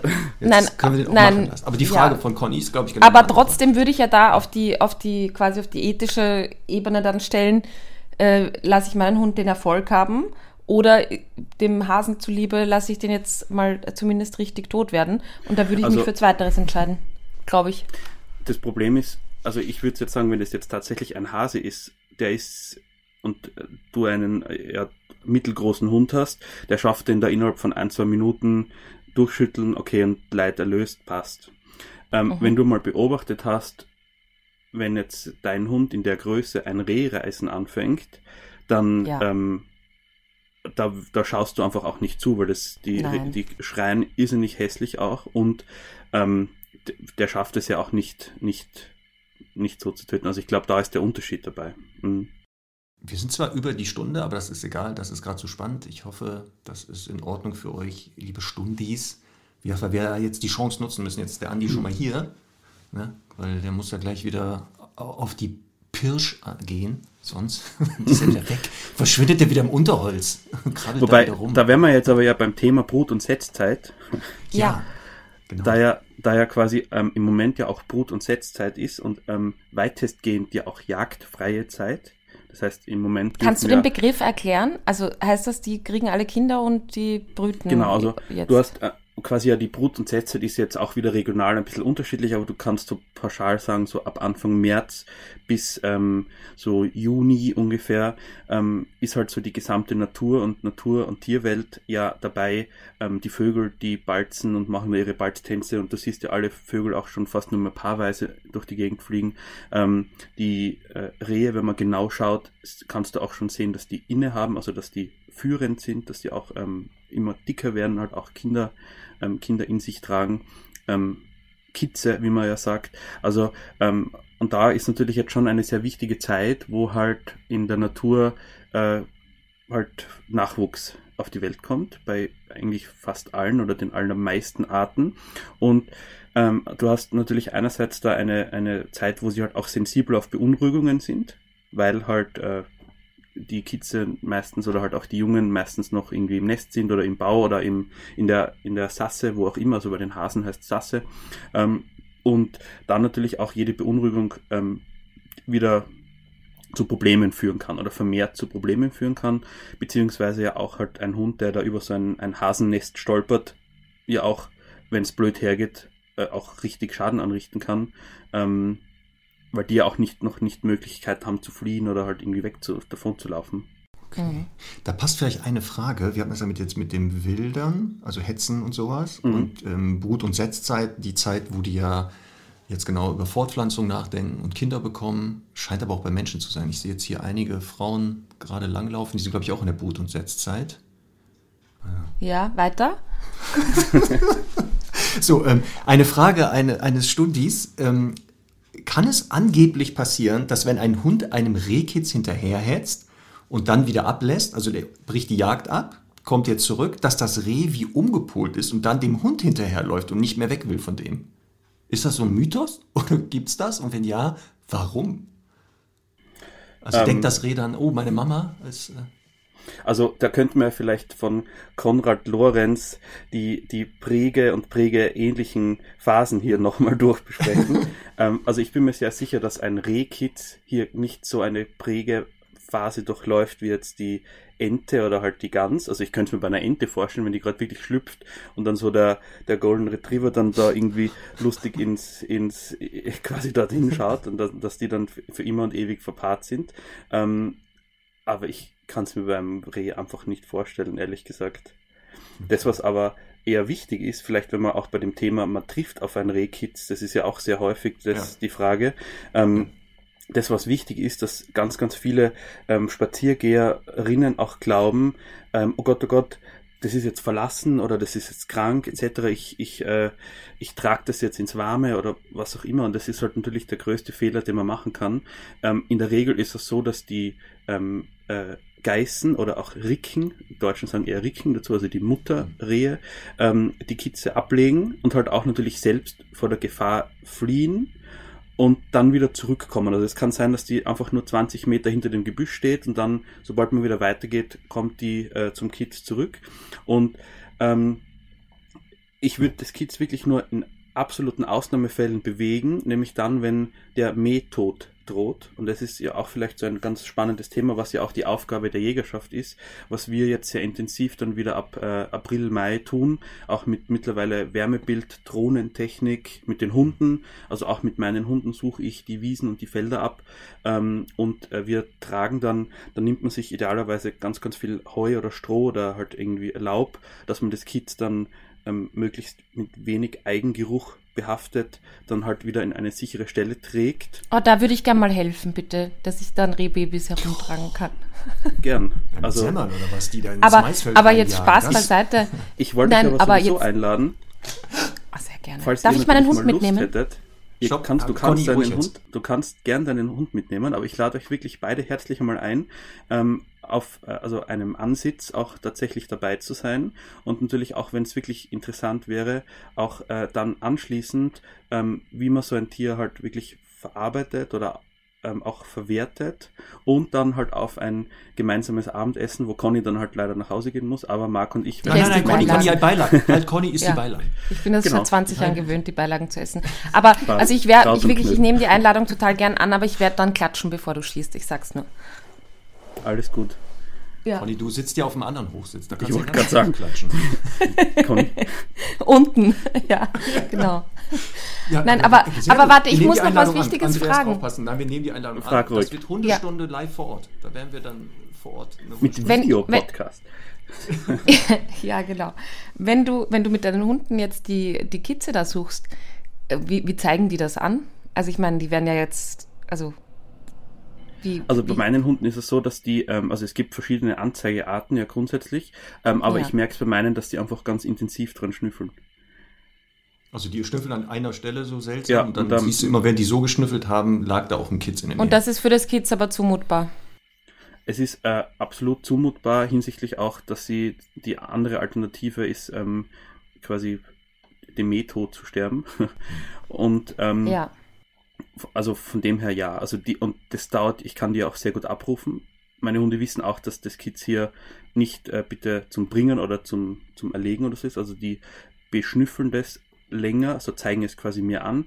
Dann heißt es relativ schnell, okay, komm her, hier, passt und rausgetragen, fertig. Mhm. Das, was ja eher das Problem dabei ist, dass die relativ rasch auch immer wieder hineingehen und dass halt die Absprache mit den Bauern halt hier auch ähm, der wesentliche Aspekt ist, zu sagen, okay, dass das wirklich kurz vor dem Mähen passieren muss. Also mhm. es bringt jetzt überhaupt nichts zu sagen, ich trage die jetzt am Vorabend raus und dann am nächsten Tag am Vormittag wird gemäht oder so, weil die sind dann wieder drinnen. Ja. Das ist auch sehr ärgerlich. Weißt du, erst tragen die die da alle rein, ihr tragt die da wieder raus und, und dann kann man natürlich immer wieder sagen, ja, seid ihr doof, dann gehen wir wieder rein. Ja, Deswegen absolut. macht Sinn, was du sagst. Ne? du hast es jetzt angesprochen, ähm, Andreas, wenn, wenn deine, also würden deine Hunde äh, wild hinterherhetzen. Also angenommen, du machst jetzt den Sonntagsspaziergang, quasi mhm. nicht beruflich. Und da springt ein Reh auf. Wie viele deiner Hunde laufen hinterher und wie viele sind abrufbar? Hand aufs Herz. Es sind, es läuft, ähm, also es, es probieren zwei, Mhm. Aber die. Ähm, die du anonym halten willst. Die ja. bleiben anonym. Und hier gibt es nur anonyme Meldungen. Nein. Also es probieren äh, meine zwei Jagdhunde, aber die stoppe ich sofort mhm. ab. Und die sind auch zu, und da wirklich ganz ehrlich, Hand aufs Herz, ich kann euch da auch Videos zeigen und auch, ihr könnt es gerne live beobachten. Die sind aber auch sofort rückrufbar und stoppbar. Mhm. Und ähm, sie, sie, laufen auch halbherzig. Also das ist eher so ein, mhm. ah, okay, da läuft was, zehn Meter hinterher, schauen. Ähm, weil die ja auch, wenn ich die zum Beispiel jetzt neben mir absetze und dann ähm, kann sein, dass irgendwie links oder rechts äh, ein Reh vorbeiläuft, dann bleiben mhm. die sitzen. Mhm. Also das ist ja auch Teil, also ein Jagdhund, man muss ja dazu sagen, äh, hat ja einerseits natürlich bringt sehr viel Anlage mit sich, was er schon von Haus aus mhm. kann und tut, was man gar nicht trainieren muss. Und der andere Teil, was du mit einem Jagdhund lernen musst, ist Ruhe, Ruhe, Ruhe und möglichst ähm, leise spazieren gehen zu können. Weil es mhm. bringt mir auch nichts, wenn ich da einen wild bellenden, quietschenden, schreienden Hund habe, mit dem ich durch den Wald versuche zu pirschen. ähm, und der dann halt da jammert und bellt und fiebt. Also das äh, macht überhaupt keinen Sinn. Und äh, von dem her ist es halt quasi für diese Jagdform, wie ich halt meine Hunde brauche, äh, ganz klar, dass, dass die da auch wirklich bleiben und steady sind, also die sogenannte Steadiness haben dafür. Mhm. Und würdest du sagen, wenn du jetzt einen, sagen wir mal, Deutsch Kurzhaar oder Deutsch Drahthaar hättest, würdest du sagen, dass es ohne Starkzwang möglich ist, das Gleiche von den Hunden zu verlangen? Ja, also ganz sicher ja. Und ähm, übrigens auch, äh, wir liebäugeln mit einem Deutsch Drahthaar tatsächlich. Aha. Mhm. einem Deutsch Drahthaar-Welpen. Cool. Aber alles mhm. hat alles seine Zeit. Super, ähm, dann kannst du es ja auch gleich beweisen. Ja, ist auch mein Plan. Also tatsächlich ist das mein cool. Plan. Ich cool. Ähm, und also man muss jetzt hier dabei sagen, es ist natürlich, es sind zwei Aspekte, die eine Rolle spielen. Das ist A, also ganz gleich im Hundetraining, A, der Faktor Zeit und B, der Faktor ganz grundsätzliche Konsequenz. Das heißt, du hast das Problem, wenn du versuchst, deinem Jagdhund beizubringen, ähm, hey, bitte stopp, wenn du Hase und Reh siehst, aber es noch nicht schaffst, Sitz bleibt, wenn Besuch kommt, Sitz bleibt, der Ball fliegt und so weiter, mhm. dann funktioniert es halt nicht. Und es haben mhm.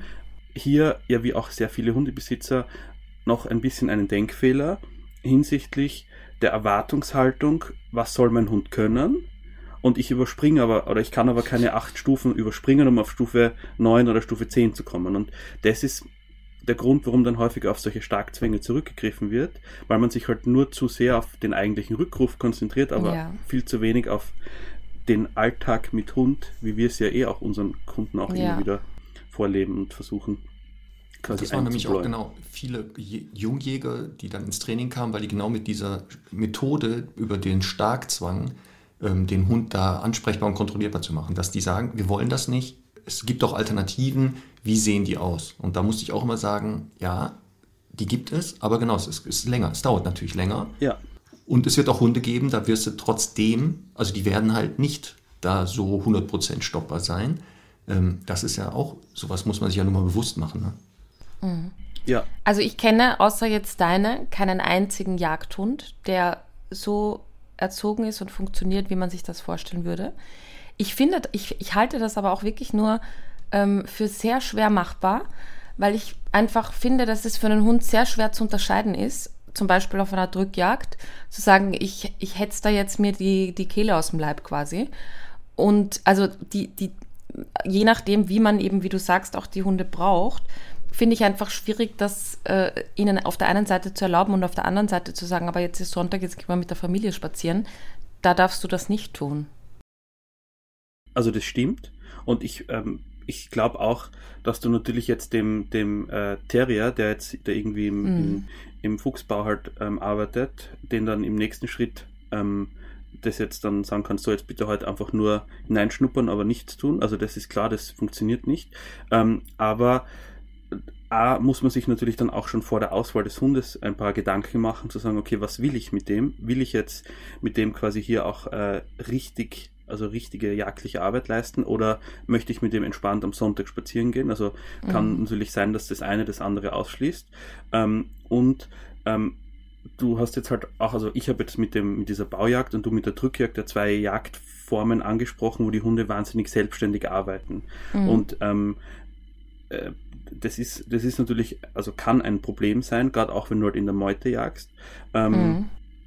Und aber du lässt jetzt wahrscheinlich nicht am Sonntag einfach die Meute durch den Wald laufen und versuchst die abzurufen. Also das, das wirst du einfach auch nicht tun in der Hinsicht.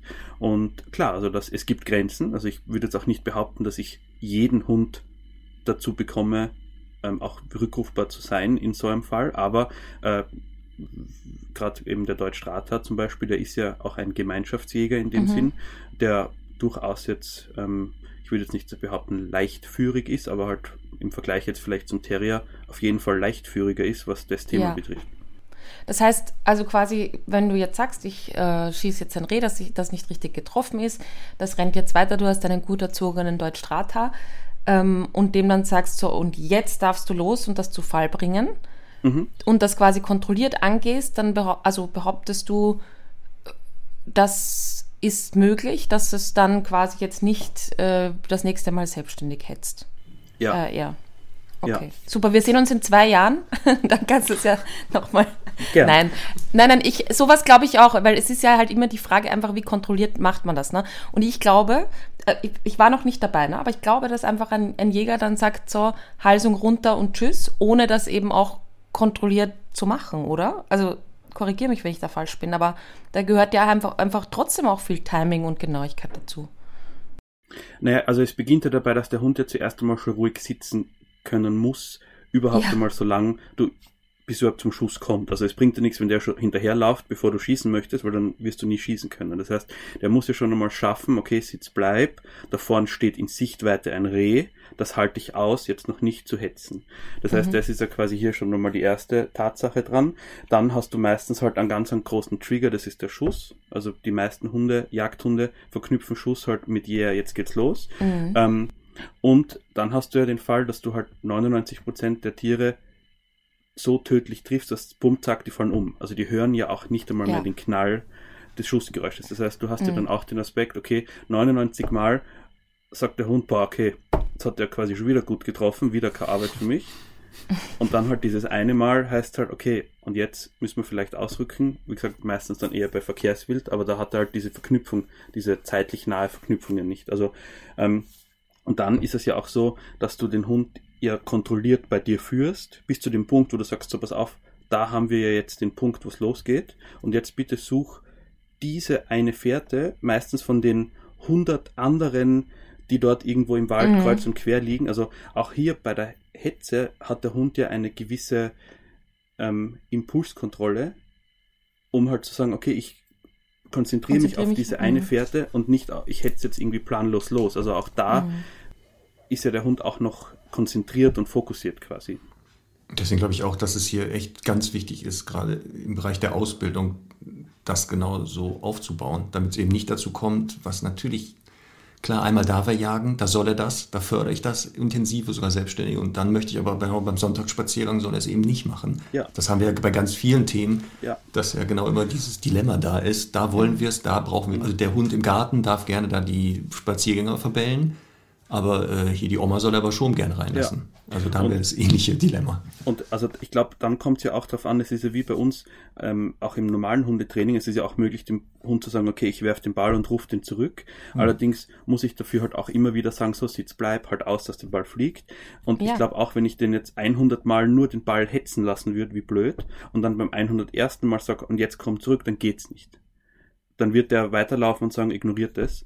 Ähm, und das ist ja auch beim, bei den Absolut. Jagdhunden wichtig, weil ein großer Fehler in der Jagdhundeausbildung oder in der Früherziehung in der Jagdhundeausbildung ist, den Hund zu früh zu ähm, schusshitzig, kann man sagen, also halt auch zu, zu wildgeil, wenn man es jetzt auch so nennen ja. möchte, zu machen indem ja. man den einfach zu viel arbeiten lässt oder zu, zu, in zu extremen Situationen arbeiten lässt und hier auch den einmal mit einem kühlen Kopf an die Sache ranzuführen mhm. und dann sich zu steigern, ist halt ganz, unwi äh, ganz wichtig und halt auch sehr wesentlich.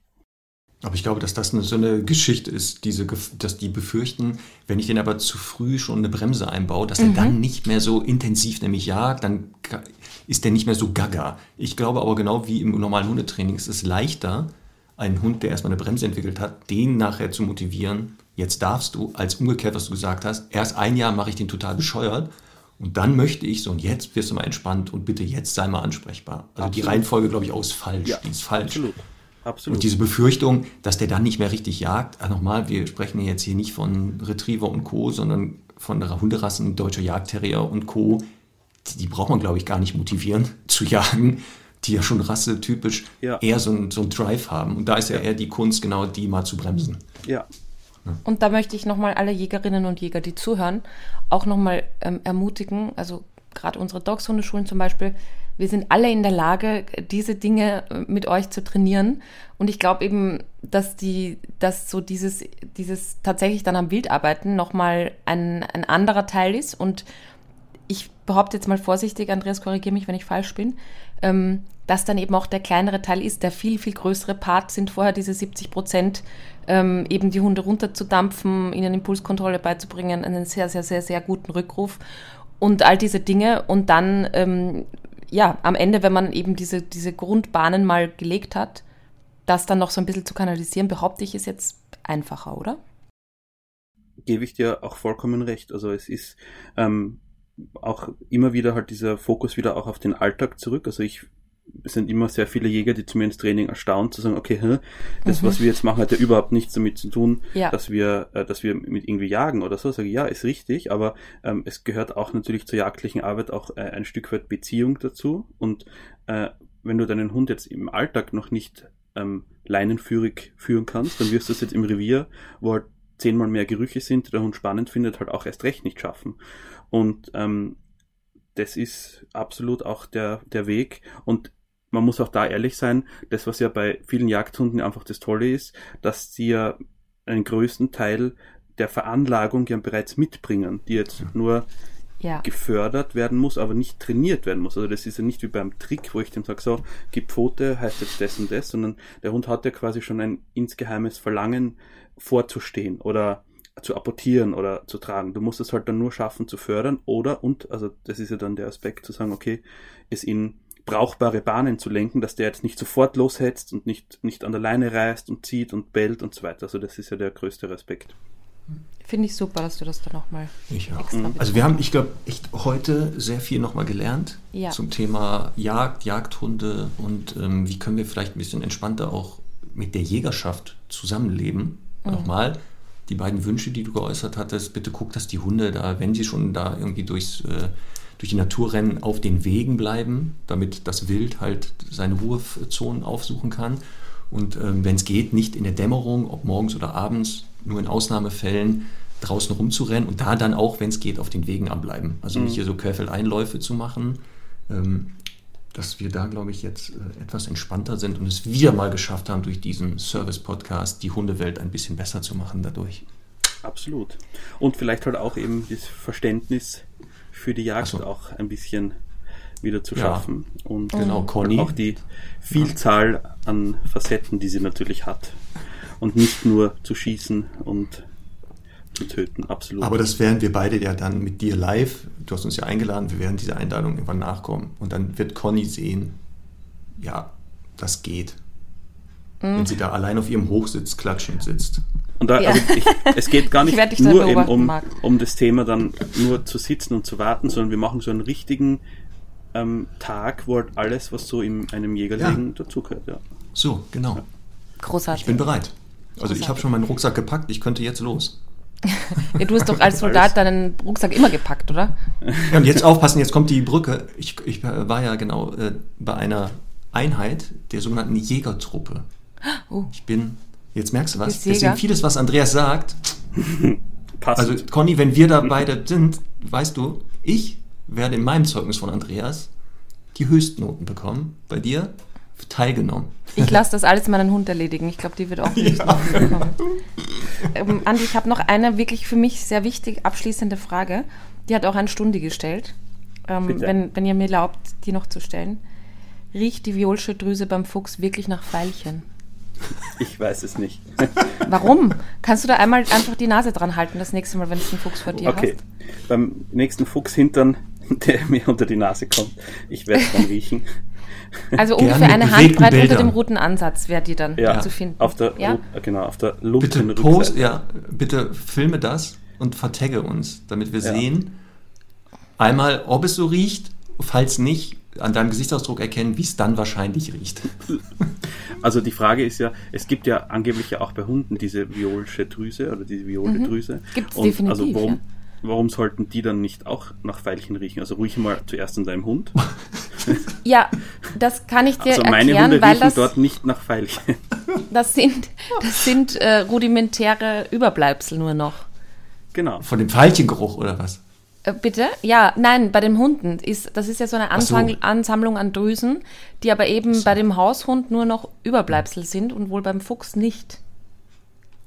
Aber wir werden es erfahren. Andreas, ich werde vorsichtig. Ich glaube, Conny will Ja. dich hier will, dass du einfach an Fuchshintern riechst demnächst und das sehen und sich einfach dann nur, nur köstlich amüsieren. Also Die Idee ist gut, Conny, zu sagen, ja, nur beim Fuchs riecht es wahrscheinlich nach Veilchen, weil der noch ausgeprägte Drüsen hat. Beim Hund und ist ich habe ja keinen. Zugang zum Fuchs, ne? Ja. wir könnten das nächste. Mal dieses blind, blind verriechen. Das ist auch eine gute Idee. Ja, ich glaube, den Fuchs erkennt man Das finde grundsätzlich. ich gut. Verschiedene gut. Tierarten. Ja. Genau, wir riechen an, an den Schwanzwurzeln äh, und versuchen rauszufinden, was für ein Tier könnte das sein. Ich glaube, es ist ein guter Zeitpunkt, um den Podcast zu beenden. Das ist Spiel Langsam. C, C oder Finger. So, So, ich ja. lieber das Andreas, ausufert. vielen Dank für deinen Besuch, vielen Dank für deine Offenheit. Ähm, das war, glaube ich, wirklich nochmal sehr interessant, einfach nochmal von, von der Seite zu hören. Ähm, vielleicht, ähm, ja, schaffen wir es ja mal wieder. Du bist ja auch auf Instagram zu finden. Also Shitstorm bitte an Ed Andreas Con- Conny, Sporer, ähm, Hundestunde. Also Ja. äh, tatsächlich, ähm, ich, ich, ich spreche jetzt mal vorsichtig die Einladung aus, wenn Fragen offen geblieben sind, vielleicht sich an dich zu wenden. Ähm, je Na, nach Zeit. Sehr Also, gerne. du, da- also neben Skitouren und, und Jagd und Hundetraining wirst du ja sicher noch viel Zeit haben auch. Ähm, Immer. Von daher, ja. Super. Immer. Nein, ich sage auch danke, es war echt, ähm, hat mir viel Spaß gemacht und ähm, ja, coole Sache, was ihr da auf die Beine gestellt habt Vielen Dank. und gerne Dankeschön. jederzeit wieder. Ja. So, jetzt müssen wir noch zum Ende den Song auf die Playlist Oh packen, ja. Frau oh Sporer. ja. ja, pass auf, jetzt. Falls schnall du jetzt, an. Andreas, zufällig, ne, spontan dir ein Song einfällt, wo es vielleicht um Hund geht oder am Randthema, falls dir einer einfällt, kannst du ja kurz überlegen. Falls dir keiner einfällt, ist nicht schlimm. Sonst packen wir den auch noch drauf, aber wir haben uns vorbereitet. Also sagen wir ich, auf jeden Fall. Ja, jetzt halte ich mal fest, Marc. Mein Song für Jetzt heute kommt's. heißt ja. Hunting Dogs von Gilby What? Clark. Ja. Ja, Mhm, da bin ich mal Ich bin gespannt. Ich Ja. auch. schon was drauf. für Hunting Dogs sind. Mhm. Ja. Ich habe dafür von Carrie Underwood ein Lied gefunden, wo sie anscheinend die falschen Männer in ihrem Leben getroffen hat und daraufhin sagt, äh, da be- lebe ich lieber weiter mit meinem Hund zusammen. Das Lied heißt The More, The More Boys I Meet. Großartig.